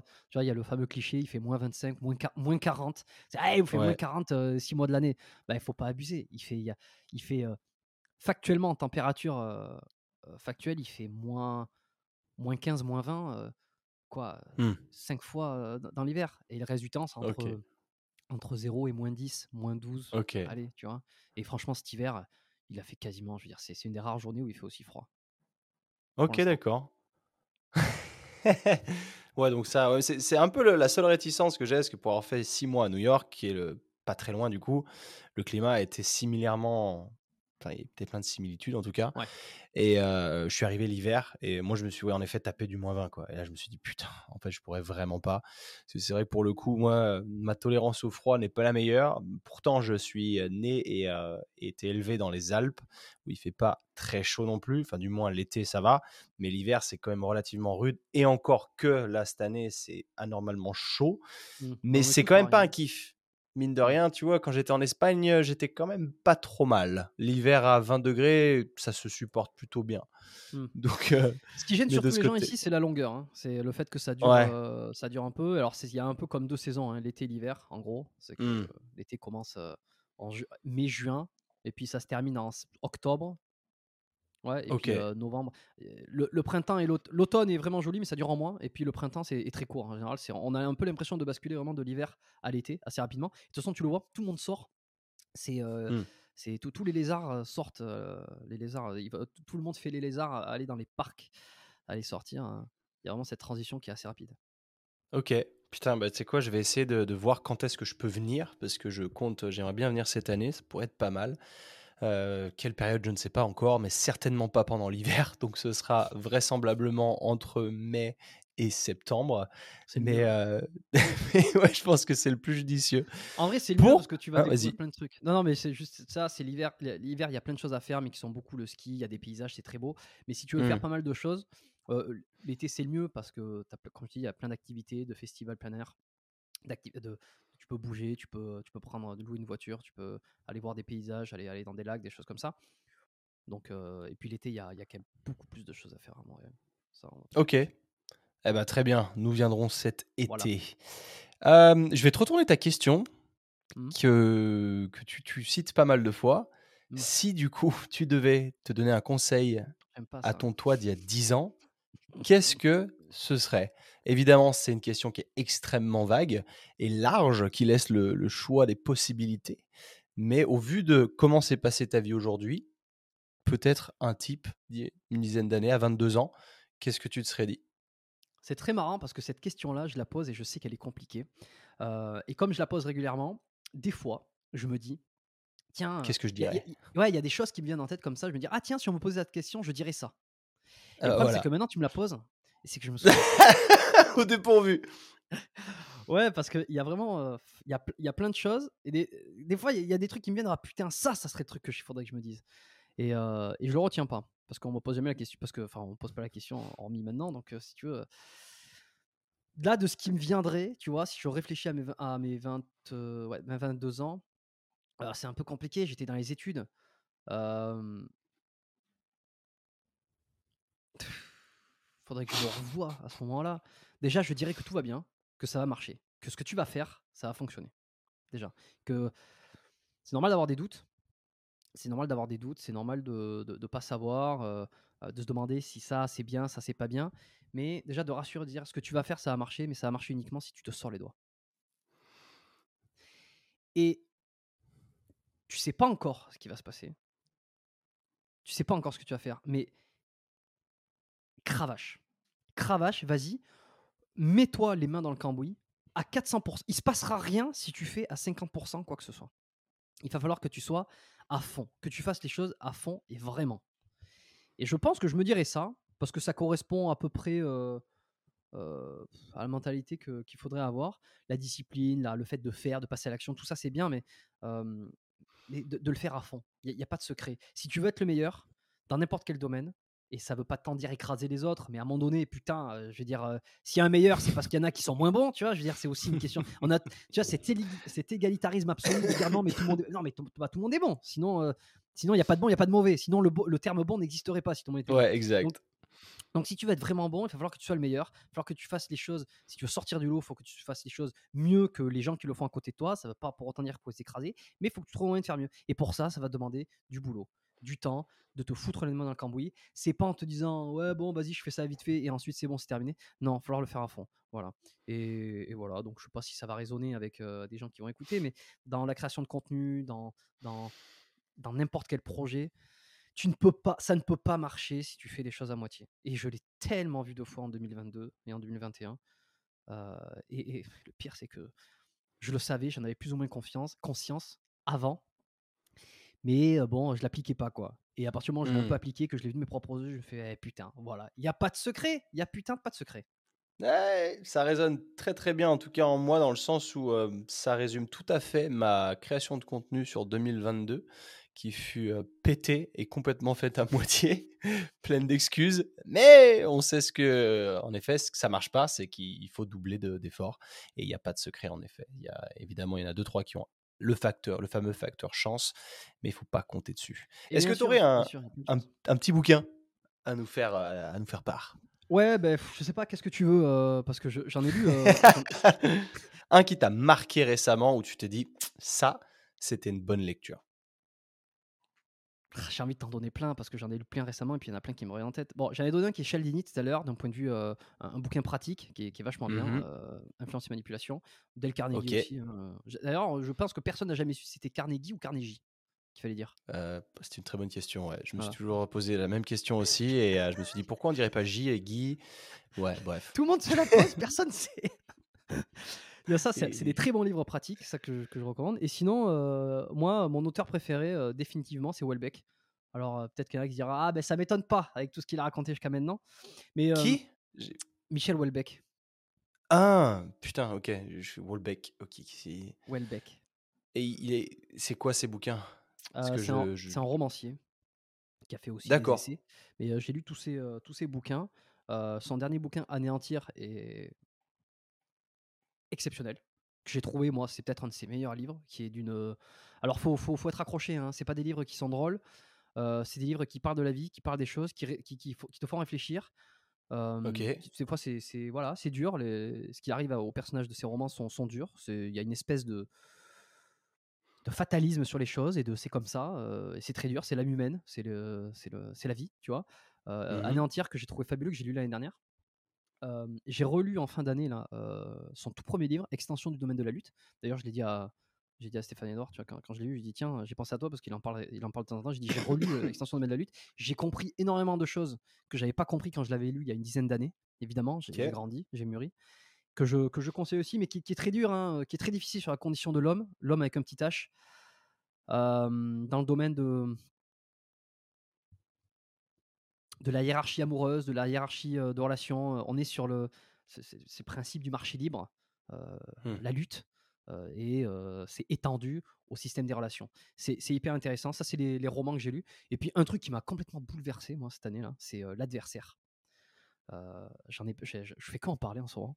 C'est un, ro- un ro- un roman pareil, mais un roman qui est basé sur un fait réel, sur un type, Jean-Claude Roman, qui, pendant 20 ans, s'est fait passer pour un médecin travaillant à l'OMS, alors qu'il n'était pas du tout médecin, qui travaillait pas du tout à l'OMS. Il a menti à toute sa famille, à ses enfants, à ses parents, à tous ses proches.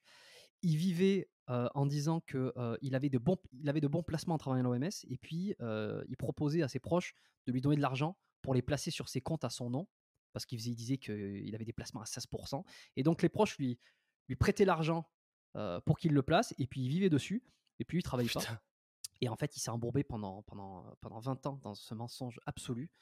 Euh, il a fini par péter un câble. Euh, c'est une histoire vraie. Hein, et il a Ah, J'allais euh, dire justement, c'est une histoire vraie ça ou ouais, ouais, ok. C'est une histoire vraie. Il a tué sa femme, ses enfants, euh, ses, ses parents. euh, et il a essayé de tuer sa maîtresse. Il n'a pas réussi. Euh, il, a essayé, il a mis le feu Oh, à sa putain. maison. Il, il a voulu se suicider, sauf que les pompiers sont arrivés. Ils l'ont sorti. euh, il, a, il a passé un- quelques jours dans le coma. Il s'est réveillé. Donc il n'est pas mort. Il a été jugé. Et L'adversaire est un livre de Emmanuel Carrère qui en fait retrace, c'est un petit livre qui retrace son, son histoire et il a été un peu en contact Wow. avec lui à travers des lettres et ils en ont fait un film, ils en ont fait et, et j'ai découvert ça parce que ça m'a été recommandé récemment et, et ça m'a marqué parce que je me suis dit en fait j'ai voulu comprendre et puis dans ce bouquin c'est c'est fou à quel point on, on peut rentrer dans un mensonge et ne plus jamais Hmm. s'en sortir et la seule issue a été de supprimer tout le monde autour de lui ainsi que lui tellement c'était euh, c'est incroyable Euh, lis ce livre l'adversaire je- l'ai filé à mon père en suivant parce que j'étais en vacances euh, en Guadeloupe là, avec, avec mes parents où je, je l'ai bouffé en deux jours je lui ai dit tiens lis ça il a bouffé alors que lui aime pas trop ce genre d'histoire il a bouffé en, en- en deux jours aussi le livre il a dit c'est hallucinant ce que, ce que l'être humain est capable et comment on Hmm. peut se, se retrouver dans une situation pareille voilà tu vois? Voilà, Putain, ok. Bah l'adversaire. Notez-vous bien ça. Excellent. Comment on peut te retrouver aujourd'hui? Euh, alors comme, dit, comme dirait Didier Reiss, euh, mais je préfère qu'on ne me retrouve pas. je crois qu'il m'avait dit ça. Euh, si vous traînez à Montréal, vous allez probablement me voir sur, euh, au centre-ville. Euh, sinon, pour me retrouver à titre euh, bah, personnel, je ne suis pas sûr que ce soit très intéressant. J'ai un Insta perso. des fois, je le transmets dans mes newsletters, donc des gens sont... sont, sont- Et toi, tu- je- on est, on est connecté Ouais, c'est sur un, compte- sur- c'est un compte privé que tu as. C'est mon perso. Donc, euh, si les gens veulent, euh, veulent me suivre là-dessus, bon, pourquoi pas, hein, je, je, je, je- mieux pour eux. Euh, sinon, le podcast Biomécanique qui est disponible sur YouTube, sur Spotify, sur Apple Podcast, sur toutes les plateformes possibles et inimaginables. Et euh, sur Instagram également, Biomécanique Podcast, Parfait. Instagram.com slash Biomécanique Podcast.